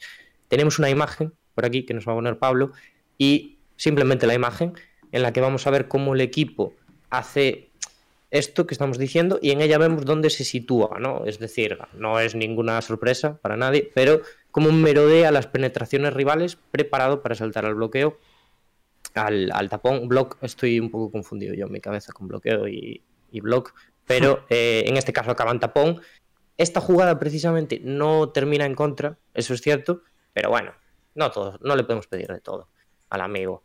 Luego tenemos un vídeo que ya nos lo puede poner Pablo también. ya iba un poco adelantado, ya lo puse antes de tiempo. Ah, no pasa nada, no pasa nada. ya lo estamos viendo, ya lo estamos viendo. Eh, en este vídeo básicamente vemos como tras em, tapón el equipo busca salir rápido con Ricky como organizador. No se ve el ataque de los Kings justo porque la cámara está enfocando a Ricky, que es bastante guapo y yo también lo haría, pero eh, bueno, nos corta un poquito eso tal, pero veis cómo ese tapón da pie a seguir jugando, ¿no? que es lo importante y los que los Caps están intentando reforzar en esas dinámicas defensivas con, con Mobley. Mm, hasta aquí lo que voy a hablar un poquito de Mobley, pero no lo he nombrado, pero ya debéis suponer que el desempeño de Jarrett Allen en esta faceta también es fundamental. O sea, se van turnando un poquito en la pintura, los dos ayudan y de hecho los amigos de The Athletic recogieron un clip el otro día en un artículo em, de un bloqueo al unísono de ambos jugadores que es digno de ver, la verdad. No lo traigo aquí, pues. Como cuando. Como cuando en Oliver y Benji le pegaban dos a la vez, ¿no? A la pelota. Sí, sí, sí, sí, sí. sí. eh, Dani, es un tapón. ¿Cómo? sí, es que estoy con el bloqueo. Es que, es que, ¿sabes qué me pasa? Es que miro estadísticas y después digo block y pongo bloqueo porque soy así de bobo. Pero bueno. Lo, dije igual cuatro veces ya en lo que vamos. Por cierto, lo em, busqué top 7, vamos, quitando a Brook López, que es top 1, pero jugó un partido. Claro.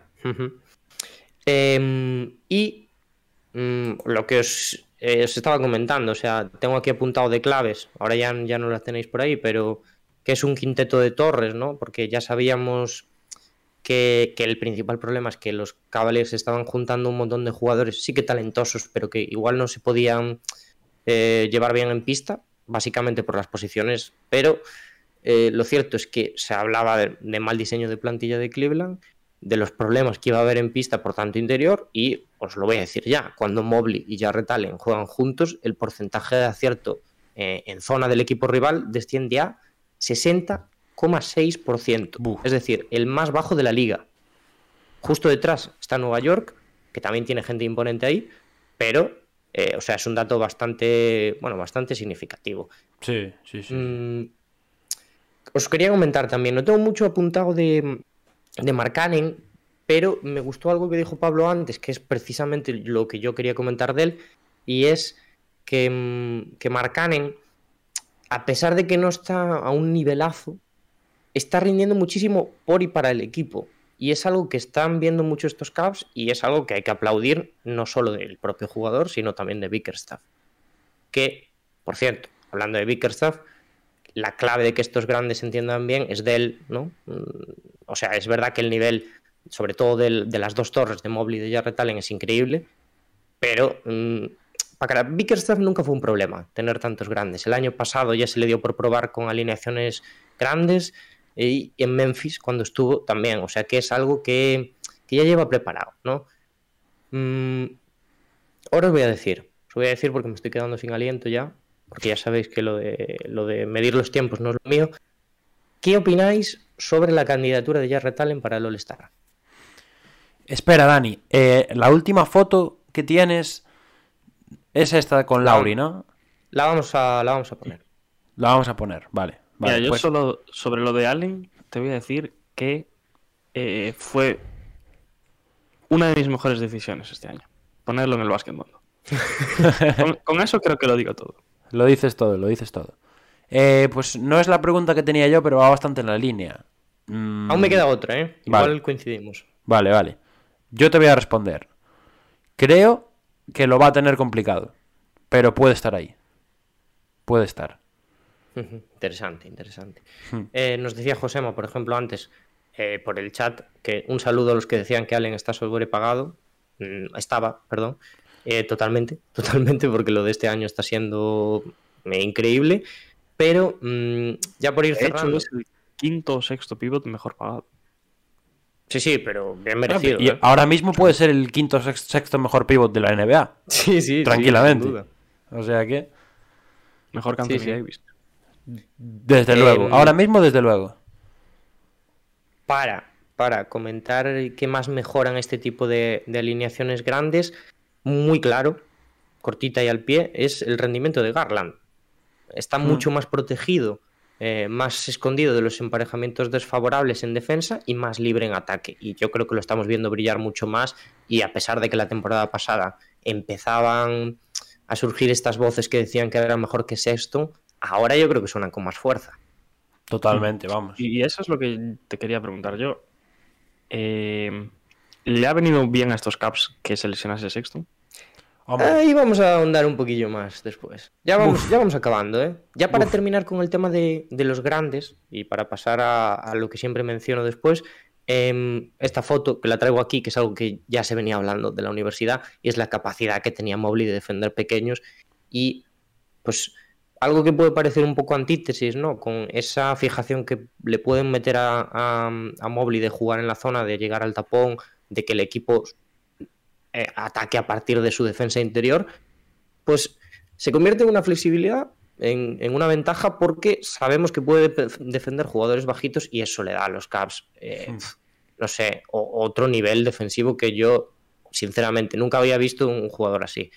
Entonces, todo esto hace que el quinteto de Torres funcione súper bien y lo que siempre comento, ¿qué más podemos decir de estos Caps? Pues la implicación de banquillo. Ricky Rubio está siendo clave, ya no voy a tocar el tema Rubio porque ya se ha ahondado en él mmm, muchísimo, pero algo más, por ejemplo, Cedi Osman, ¿no? que parecía Sí. desechado la temporada pasada y este año yo creo que ha dado un paso adelante también como organizador, que era algo que le faltaba, y mm, ahora el nombre de moda, Kevin Love, que parece que vuelve a sus mejores tiempos. Bueno, bueno, a los mejores, mejores no. A los. A los medianos, por así decirlo. Nada, eh, yo antes de que, de que acabéis de hablar, em, el tema del- de la pregunta de Allen, mi pregunta era si creíais que los Cavs iban a tener algún All-Star este año. Yo creo que sí. Yo creo que va a ser Allen. Sí, Sí. es que. Yo creo que si no salen, no es ningún otro.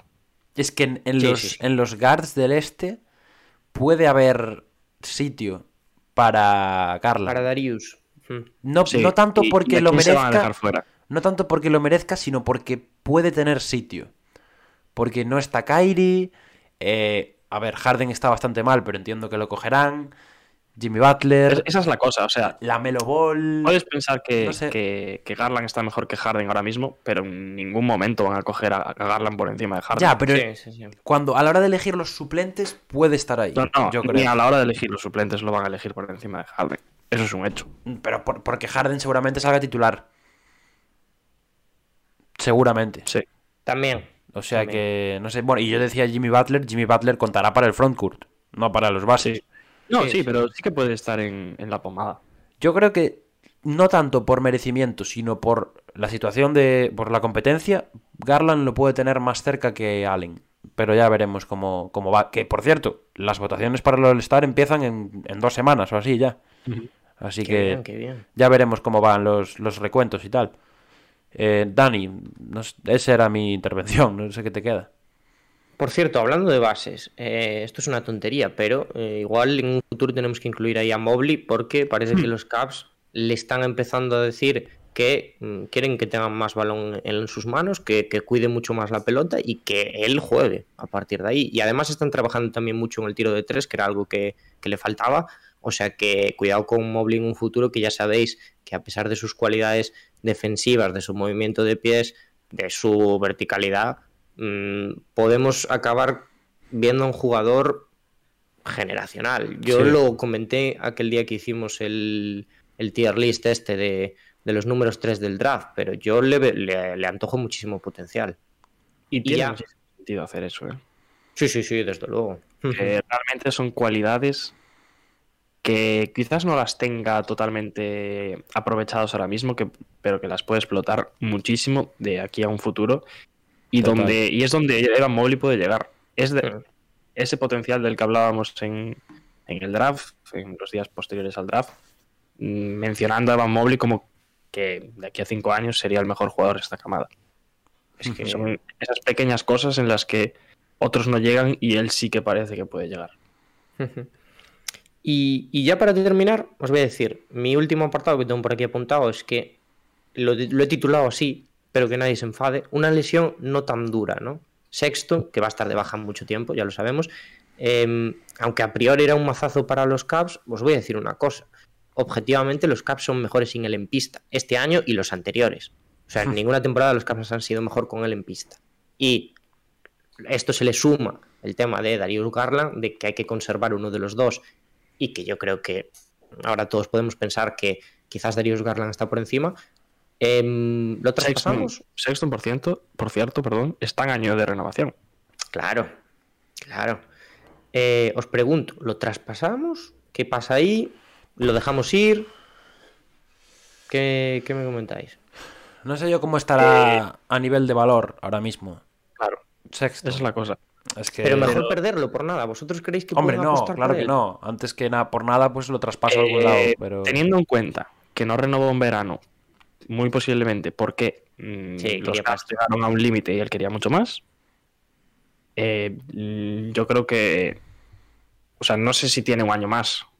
No sé si O- este es realmente su último año. Creo si, que no, sí. si no tiene una opción de jugador. Os lo voy a poner muy fácil. O Yo, de- me, da, me da igual lo que deberían hacer los Caps o lo que tal. Yo quiero que si sois vosotros los Caps, ¿qué hacéis con él? Yo lo intento, yo, Yo- lo intento traspasar. Yo lo intento traspasar para Claro. sacar algo por él. Pero también, si, te, si tú eres el resto de la liga, mm, sabes, Sí, el dinero, sabes el dinero Sí. que vas a asumir por este jugador. Jugador que sale de una lesión eh. complicada en la, en la rodilla. O sea que. No sé, no sé. Yo lo intentaría traspasar, pero creo que es muy probable que se acabe marchando gratis. Y yo es que creo que el- la lesión de Sexton le ha venido muy bien a los Caps. Es que ahora realmente es un equipo que no hay egos Ser. grandes. Y el de Sexton sí que era un ego grande y un problema a tener en cuenta en, en la pista y también fuera de ella. Y es, para mí, una de las principales bazas que tienen estos Caps ahora mismo. Que es un equipo en el que hay muchísima química. Y todo viene de, no de esa lesión de Sexton, pero de jugar sin Sexton. A ver, pare- parece que solo hablamos mal de Sexton, pero Sexton, o sea, el año pasado, bueno, y sabemos que tiene una Pudo capacidad. Eh, o sea, increíble, es un jugador súper diferencial que te puede ganar partidos él solo, pero yo estoy de acuerdo con Diego en que el equipo como conjunto es mucho mejor sin él, y esto es así, objetivamente. Sí, Y hablamos, eh, lo decía mientras hablabas tú, que hablamos de un Sexton que el año pasado pudo ser All-Star. Sí, sí, sí. Sí, que tiene, siempre tiene números altos, sí. Y el año pasado se hablaba de un gran crecimiento de él. Pero, bueno, una lesión que puede truncarle la carrera. Ya veremos. veremos, veremos. ¿Algo más que nos tengas que comentar, Daniel? Nada más. Nada más. Pues muy bien. Muy bien esta radiografía de estos caps. Sí, sí, sí, aplaudimos como siempre a Dani. Ya sabéis que a mí me gusta, me gusta hacerle la pelota cuando acaba de hacer su Sí, es sección. que me voy a, me voy a poner rojo. de Pero, pero es merecido, es merecido, es merecido. Yo, hot take, quizás no tan hot, es el que más se le ocurra. Así que yo mi, desde aquí mi, a- mi reverencia para don Daniel. Muchísimas gracias, hombre. Aplausos, aplausos en el chat, por favor. Eso, Aplausos por sanitarios. favor. Pues dicho esto, ahora sí, Pablo, tenías ganas antes. Nos vamos ya directamente a cambio de clase.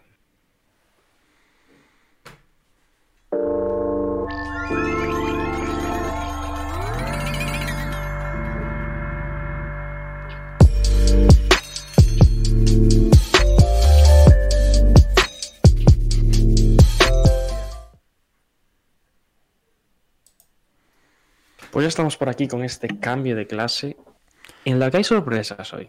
Bueno, Alguno en lo, Bueno, a que, ver. en lo que se ve por ahora primera, están los tres tenores. no hay sorpresas. Los Bien tres tenores, los de toda la vida. Pero hay sorpresas. Sí, sí, sí, las ¿Lo hay. avanzamos ya o no? Las hay, las hay. Lo avanzamos. Vale, pues avanzamos que esta semana os traemos dos luces. O sea, Exactamente. dos diapositivas de luces, seis jugadores en luces. Ha sido una gran, gran semana para los rookies. Y por el contrario, no os traemos sombras. No, ha sido una semana. Ha sido una semana de esas que nos gustan para los rookies, ¿eh? Donde hay mucho, mucho rookie chicha, ¿no? saliéndose.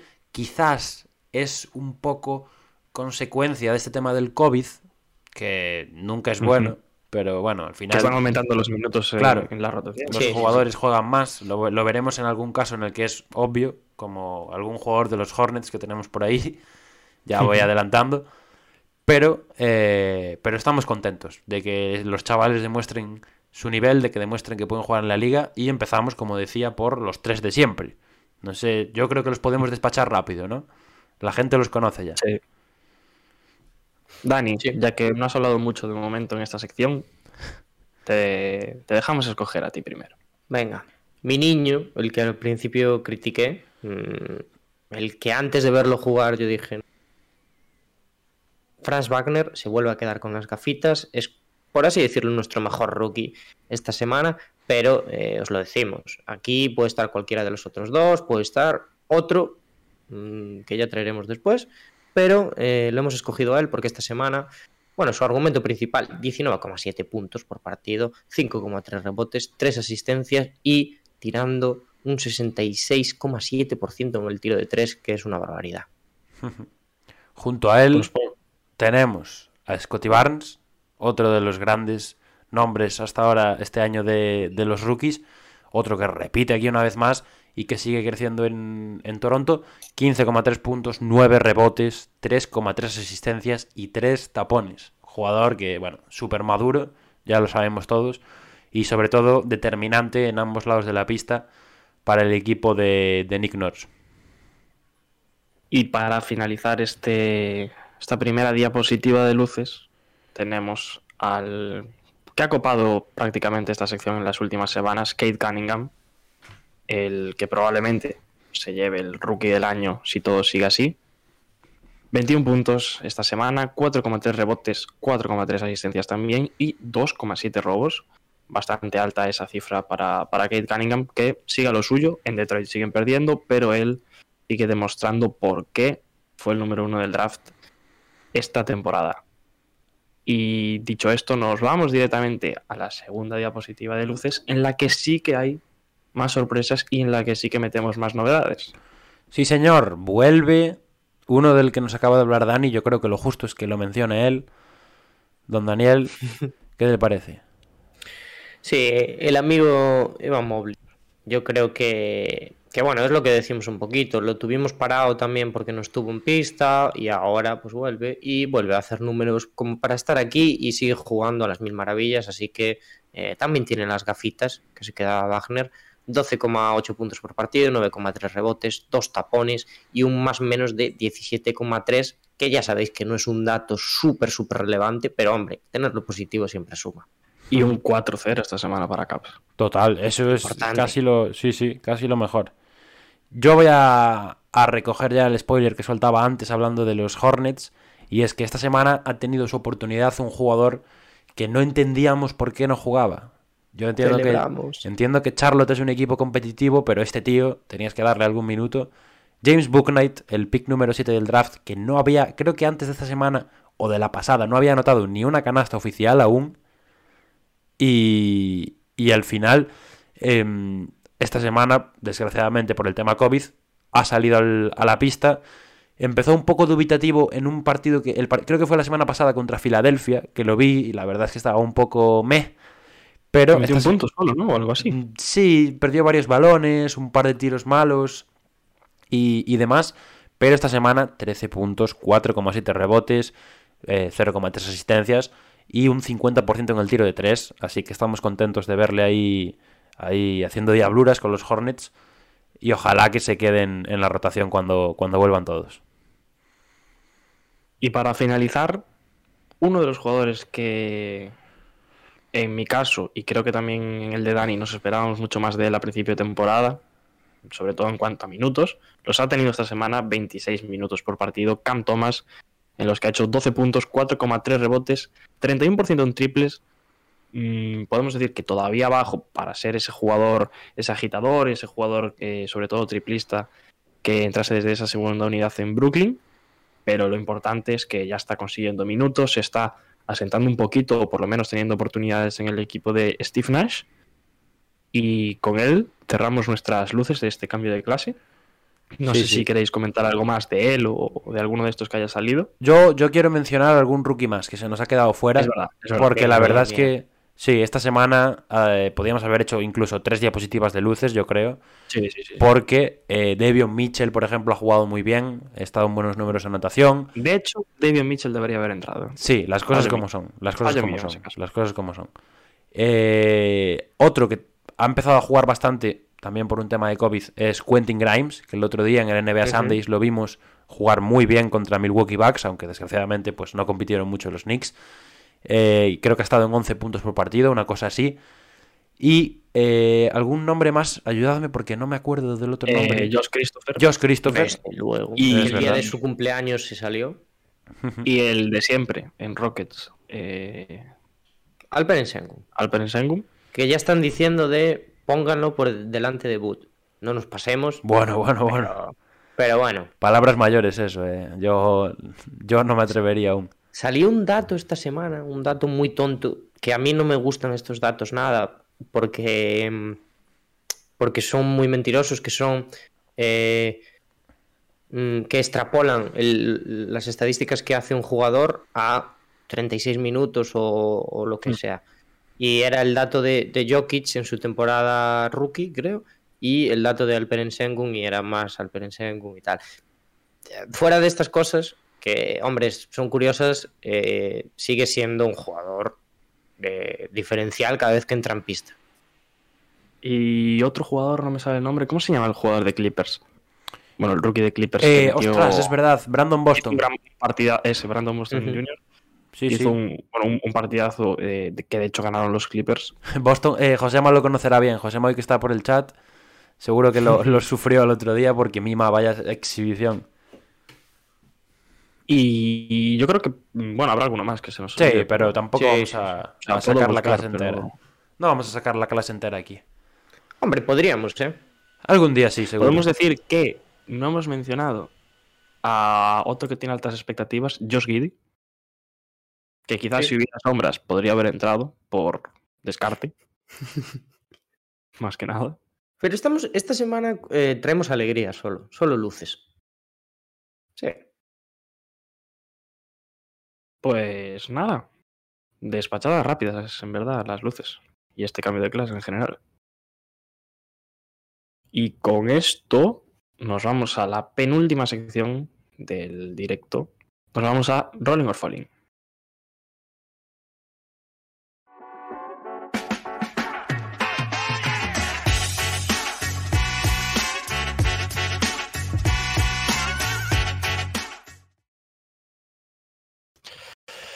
Pues vamos allá con este rolling or falling. Como siempre empezamos por el rolling, por lo, lo que está al alza en, la NBA. Y empezamos por Isaiah Thomas, que mm, no quería repetirme con respecto a lo de antes.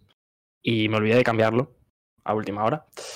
Así que se quedó aquí. Y voy a, bueno, pues yo lo traía más que nada para, para comentar su esfuerzo por continuar en la, en la liga de momento en esa G-League, como comentamos antes, y poquito más que decir. Eh, mi idea era preguntaros qué, qué, pensabais de si tenía hueco o no.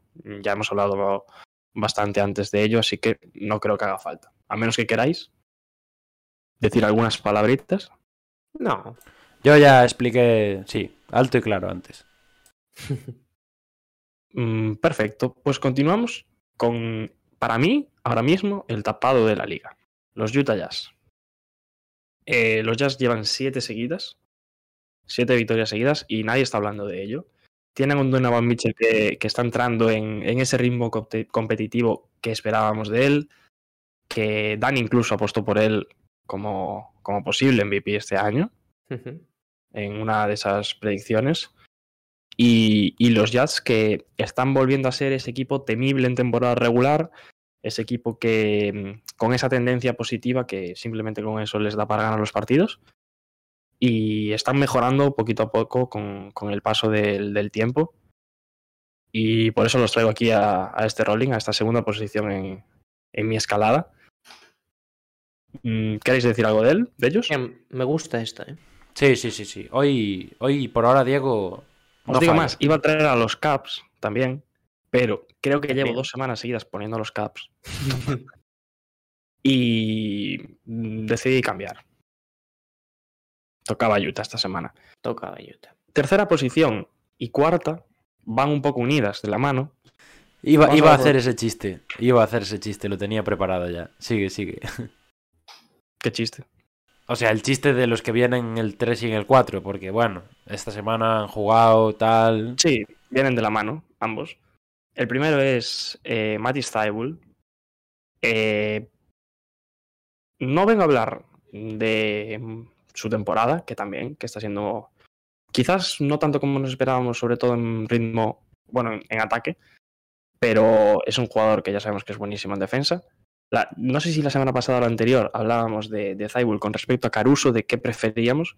Creo que Thibault, con el partido que le, que le hizo a Curry, a Stephen Curry el, el, otro día con esa defensa durante todo el partido agobiante para, para Stephen Curry con varios tapones y etcétera. Creo que ha demostrado que es ese jugador llamado a ser mmm, no mejor jugador defensivo del año, porque no lo va a ser, sabemos quién lo va a ser, va a estar probablemente otra vez entre los grandes, pero sí ese, ese mejor exterior en, en defensa, que es con esa capacidad defensiva de, de aguante, de posicionarte delante del rival, eh, yo creo que el partido que le hizo a Curry es una auténtica maravilla, digno de ver y, de enseñar en, los colegios, en los institutos, en las academias de baloncesto. Y venía a traerlo básicamente por eso, porque es un grandísimo jugador en defensa que suele ser quizás el, el trabajo que no se ve, el trabajo defensivo, del que se habla poco. Y siempre viene bien, yo creo, destacarlo. Sí, sí, muy, muy de acuerdo. Está bien que se vayan pasando el testigo ¿eh? en Filadelfia de defensores exteriores. Uno ya no juega, ¿no? Claro. y nada, decía que iba de la mano con el cuarto, porque el cuarto es, y un poco adelantándome de los acontecimientos, don Stephen Curry, que actualmente está a dos triples, a uno de igualar a Ray Allen como máximo triplista de la historia de la NBA y a dos de superarlo.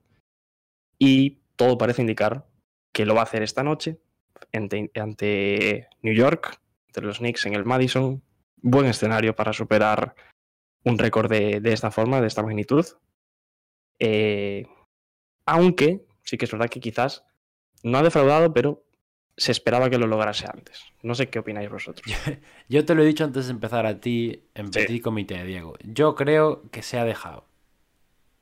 O sea, me niego a pensar que, que Carry no ha dicho, oye, no es nada glamuroso eh, batir el récord en la cancha de los Pacers voy, voy a meter cinco triples y me quedo lo perfecto para batirlo en el Madison contra los Knicks. Que por cierto, el, el ticket eh, creo que ha subido el, para este partido un, un 3000%, una cosa así, respecto al precio de hace mía. dos meses, una cosa así. Es partido histórico. Sí, es un partido del, que va a ser histórico. Yo no sé si me lo quedaré a ver, puede ser, cuando estamos grabando esto, que es dos horas antes de que empiece.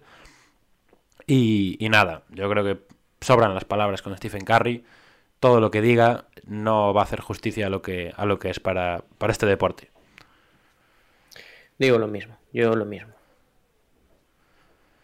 Como siempre, Dani, hombre de pocas palabras. Eh, pues dicho esto, nos vamos al, al Falling.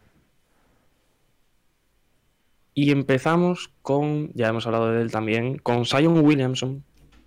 Porque, bueno, la semana pasada salía su imagen un poco pasado de peso. Mm, causa risas por aquí. Eh, y ahora se, se conoce que pues no va del todo bien su recuperación de, de esa lesión que lo tiene apartado de las pistas desde hace ya bastante tiempo. De, de ese pie creo que es, ¿no? Corregirme si me equivoco. Sí, Que pues lo está llevando por el camino de la amargura al bueno de Sion. Y preguntabas tú antes, Pablo, si llegará a jugar esta temporada, espero que sí, que pueda recuperarse, pero realmente esto pinta mal porque creo que es ya la segunda vez que recae, o sea, no recae, pero sí que se reporta que va mal su, recuperación.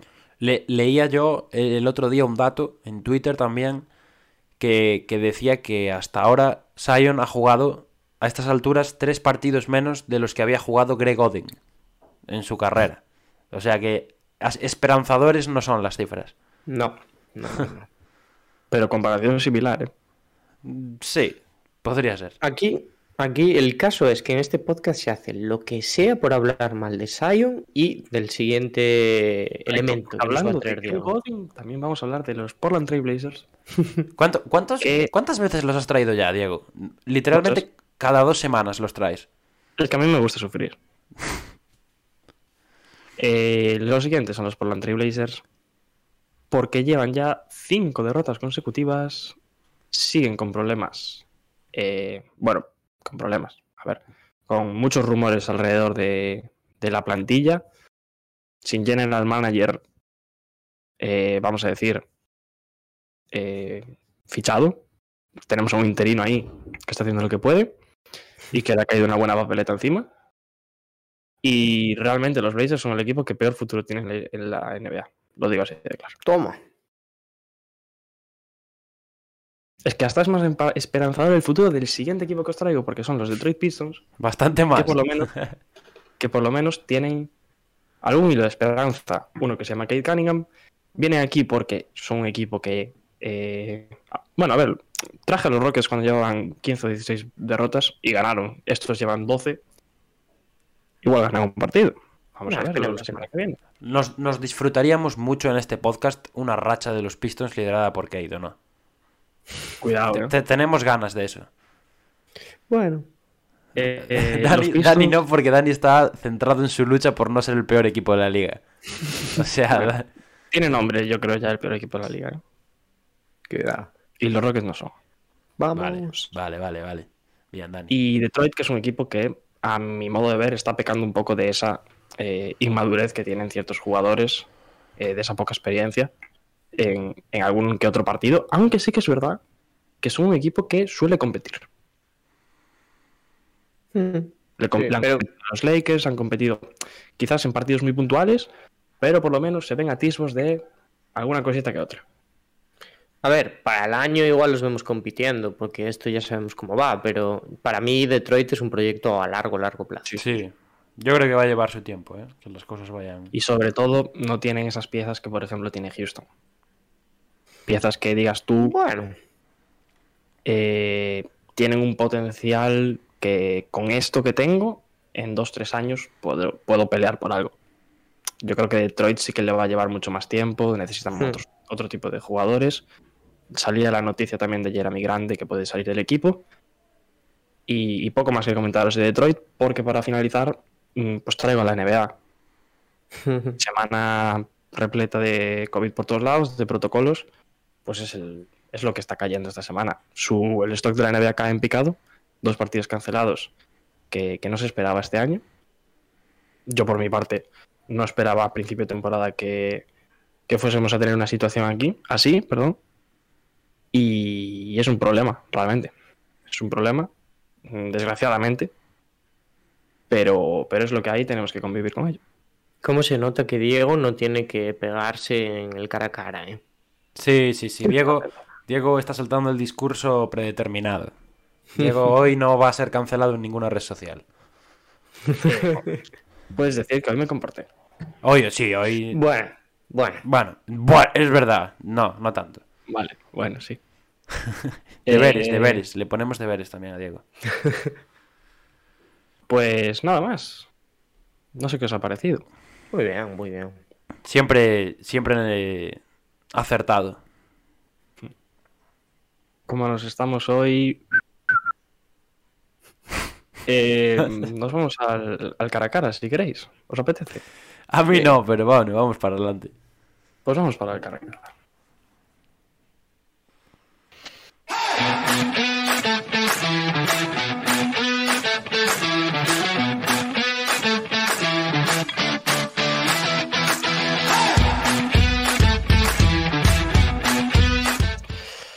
Pues lo estáis viendo en pantalla. El cara a cara de hoy tiene como protagonista al equipo protagonista del directo de hoy, que son los Chicago Bulls.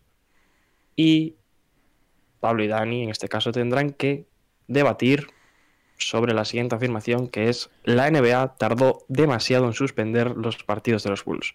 Uno tendrá que estar a favor de esta afirmación, otro en contra, aunque para los que os mantengáis desde el inicio del directo, alguno que otro ya ha dejado su opinión, ya la ha soltado. Veremos si le toca defender esa o si en cambio tendrá que defender lo contrario. ¿Os habéis preparados? No. Sí. Seamos Vale, sinceros. pues no. voy, a, voy a sortear esto. Porque ya sé lo que va a salir, ya sé. El sorteo yo ya lo vi hace dos horas. Cuando vi el tema, yo ya vi el sorteo, ya sé cómo va a Es el de la Champions, ¿no? Sí, es el, es el de la Champions, tal cual. Si quieres lo repito, ¿eh? si no te gusta lo repito. No, no, no. No, Con hacerlo una vez es suficiente. por favor. Eh, hombre. Vale, pues voy a ver la- cómo es la afirmación. Pablo tendrá que estar a favor de que la NBA tardó demasiado en suspender los partidos de los Bulls y Dani en contra.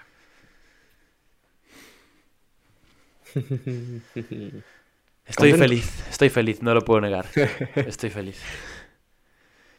Bueno, pues cuando. No sé quién va primero. Voy yo. Venga, voy yo primero. Me ofrezco. Déjame sacar un cronómetro por aquí. Venga, venga, venga, venga. Uy, espérate, que no he avisado de que estamos en el cara a cara. Segundo. Avisa, avisa. Que es la parte más importante del directo. Por favor. Bueno, no nos pasemos tampoco. Por favor. Faltaría más. Bueno, ¿estamos aquí media hora en silencio o qué? Hay gente que está escuchando, sí, ¿eh? sí. No faltemos al Eh, respeto Dani, tampoco. Ya está, ya está. Ya está. Vale, pues cuando empieza Pablo, ¿no? Sí, empiezo yo, empiezo yo. Recuerda que tienes que defender que la NBA tardó demasiado en suspender los partidos de los Bulls, ¿vale? De acuerdo. Pues tú me digas, te doy la cuenta atrás. Dale, dale. Dale para adelante. Pues empiezas en 3, 2, 1, tiempo. Señoras y señores, amigos y amigas, niños y niñas, poco más que decir sobre esta afirmación, aparte de lo que ya hemos visto, de las consecuencias. Es que yo creo que ese es el argumento principal. Los Bulls, eh, a largo plazo, han perdido a 10 jugadores por protocolos COVID, pero no solo han perdido 10 jugadores, sino que han provocado que una gran cantidad de equipos pierdan partidos. Si echamos la vista muy para atrás, esto se va a los Hornets ya, y lo sabemos. Pero, pero no puede ser. No puede ser que la liga espere a tener un brote masivo entre, entre diferentes equipos que, que juegan entre ellos para, para suspender los partidos porque es, es. O sea, no sirve para nada. Es que ya llegas tarde, llegas tarde. Lo que tendría que hacer la NBA, como dije al principio, es suspender partidos cuando un equipo pues tiene a dos o tres jugadores ya en protocolo y puedes intuir que a partir de ahí pues va a haber un brote considerable. Ahora, ¿qué tenemos? Tenemos a los Nets con jugadores en protocolo, tenemos a los Lakers con jugadores en protocolo, tenemos a los Knicks con los jugadores en protocolo, a los propios Bulls, tenemos eh, a varios, varios equipos más que también están sufriendo este brote. Y, y es que ante estas cosas pues la pandemia no ha terminado, entonces tenemos que actuar antes de que, antes de que sea tarde y, y de que se generen este tipo de, de injusticias que no solo afectan en el terreno de que haya que posponer estos partidos, sino también en el terreno Tiempo. deportivo. Clavado, ¿eh? Clavado. Perfecto. Muy bien, Pablo, sacaste la bata a pasear. Aunque La de- sabemos que tú eres más de huesos y ese tema. La, la de músculos, epidemiólogos, ¿a qué? Pero no, no ha estado mal. Y ahora, tu turno, Dani. ¿Cómo te ves? ¿Cómo te ves? Bien, bien, me este veo confiado. alegato De, de Pablo. ¿Te ves confiado? ¿Quieres Sí. que te dé la cuenta atrás? Dámela, dámela. Recuerda que tú estás en contra, es decir, tienes que defender que la NBA no tardó, sino que estuvo bien en sus tiempos. negacionista. Pues eh, empiezas en 3, 2, 1, adelante. Bueno, pues queridos amigos y amigas, la NBA no tardó demasiado en suspender los partidos de los Bulls, mm, básicamente por dos cuestiones. Una, porque estamos obligados a vivir con esta triste situación sanitaria, que es el COVID, cosa que ya sabemos que allí está mucho más extendida que aquí, y mm, las ligas deportivas tienen que seguir fluyendo, mm, esto es así. La NBA ya sabéis que pierde mucho dinero y que solo está por eso en funcionamiento. Entonces, mm, hay que seguir jugando, hay que adaptarse a estas circunstancias, no se puede parar la NBA cada dos por tres, hay que intentar que sigan estas dinámicas para, al no suspender los partidos, al suspenderlos, lo que puede pasar es que después, es algo que comentaba Diego antes ya en el directo, se pierda el ritmo de determinados equipos y se acabe influyendo en la competición, se acaba adulterando, por así decirlo, ¿no? Lo que pasó el otro día en el sorteo de la Champions, pues un poquito a nivel general eh, en la NBA. Ese es el motivo principal. Y el segundo motivo yo creo que no tardó demasiado mm, objetivamente porque la NBA no tiene una línea de actuación clara. Es decir, en la ACB sí que, por ejemplo, eh, creo que es a partir de, de dos jugadores que positivos, sí que ya tiene que, mm, que, ya, ya puedes pedir que se suspendan los partidos, el equipo que, que tiene esos positivos, y es algo que pasa ya. Pasó con el tema del Breogán, pasó con el tema del resto de equipos implicados, pero en la NBA no hay un número a partir del cual decir, pues a partir de aquí eh, hay que suspender los partidos. Entonces, es una línea de actuación que no está definida. Oye, oye, oye, ya está. Tiempo. Eh, tampoco te piques, eh. Ya está, ya está. Muy bien. bueno, voy a lanzar Me encuesta gusta- ya. Lanzo encuesta. Me gusta tu- el tinte emotivo que le das. Un placer, Diego. Tenemos, tenemos encuesta ya por ahí. Y mientras tanto, amigos, pues vamos cerrando. No sé si. Por favor, está claro el voto, ¿eh? No puede ser. Entiendo que no se puede hacer dos opciones, ¿no? Sí, sí, sí que se puede. Lo que pasa es que aquí lo que aquí nos Sie- gusta Siempre la- hay una por. Sí, nos gusta hacer el tonto un poquito. Entonces, Claro, claro. teníamos que meter la nevera de Sion como opción en la encuesta de quién ha ganado. En fin, eh, ¿algo más que queráis Bueno, comentar? opinión real. La tuya ya la sabemos, Pablo. La tuya, Sí. Dani. Sí, sí. La mía es un poco la de antes. O sea, yo creo que. me- en este caso sí que puede ser que, que tardó demasiado, pero me parece tan difícil decir a partir de aquí hay que suspenderlo. Sobre todo por. O sea, mi argumento que usé aquí sería mi argumento en la vida real. Es decir, yo creo, creo, ¿eh? O sea, igual me estoy equivocando y sí que hay un, un protocolo para decir eh, a partir de tantos jugadores o si pasa esto, hay que hacer esto. Creo que la NBA no tiene eso exactamente, entonces para mí primero sería definir eso y después ya decir, bueno, ahora está bien, ahora el caso es donde se pone la línea. Yo creo también que no se puede suspender partidos a la ligera.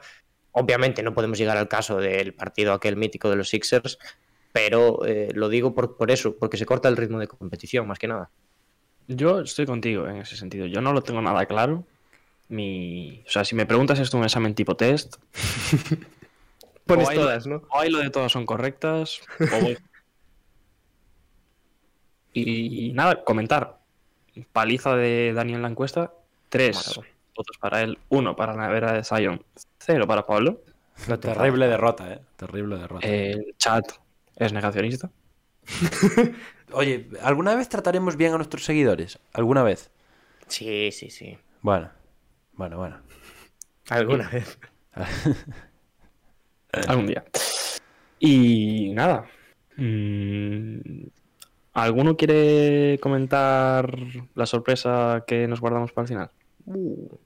Dani, venga. Diego lo, lo deja, ¿eh? Dale, ¿Por qué dale. Hombre, habrá, que hacerlo, ¿no? Dilo tú, has ganado, has ganado el, el, Pero el Pablo, cara a cara. Pablo, eh, lo, no, no, lo importante es que hay que saber ganar y yo creo que ya que te has llevado una derrota, te la voy a dejar a ti para que te relajas. Ni que fueseis Hamilton y Verstappen, ¿eh? Vale, vale. Referencias, re- las referencias deportivas del último fin de semana las, las, las apuntamos todas ya, ¿eh? El resort. de la Referencias de Champions, coches, no entiendo. eh, la Champions, la Fórmula 1. Eh, no sé qué más podemos hablar, la verdad, de ¿Cómo se nota que no tenemos vida, eh? Sí, sí, se nota un poquito. En fin, gente, eh, pues para terminar, para terminar, por favor, dejadme hablar. Eh, venimos a comentaros que esta semana vuelven los charlando, oficialmente vuelven los charlando, y que mañana estaremos con un viejo amigo de la casa, un, un colega con el que ya estuvimos en su canal hace, hace unos mesecitos en verano, en Massive Ball. Viene Oscar Fontecha mañana a pasarse por el canal y a, y a charlar de NBA y, y de la vida, como hacemos siempre. Y lo- bueno, no se lo hemos preguntado, pero yo entiendo que se someterá al jacapalabra. Hombre, más le vale. Esperemos, si no, Si canceladísimo. no, cancelado. Si no, no vuelve. Claro. Si no, no vuelve. Tiene que hacer el jacapalabra seguro. Como, como en Uruguay, sí. Pues eso, gente. eh, mañana a las 8, para los que estáis aquí en directo, para los que lo escucháis antes de mañana a las 8, eh, mañana a las 8 en Twitch, aquí twitch.tv barra hackashackpod, tendréis a Oscar Fontecha con nosotros, Oscar Fontecha de Massive Ball, charlando eso de NBA y pasando por el jacapalabra, siendo el tercero que se va a someter a nuestra terrible prueba de tortura y dolor. Muy Muy contento. bien. Muy Sí, bien, sí, muy sí, bien. sí, Bien resumido, ¿eh? Todo perfecto, todo perfecto. Por mi parte, poco más, eso. Ya me, ya me despido. Gracias por, por estar hoy. Gracias por estar mañana, los que estáis mañana. Que seguro que sois unos cuantos. adelantas, ¿no? Ya, ya mañana no digo nada. Mañana cuando me presentes me quedo callado. Y, y eso, que, que, bueno, muchísimas gracias por, por apoyar tanto el directo como el, como el podcast después. Y nos vemos en la próxima. Sí, eh, yo básicamente lo mismo. eh, os animo a todos a que durmáis bien porque es importante para, bueno, para rendir mejor en el día a día. Y, y gracias por pasaros.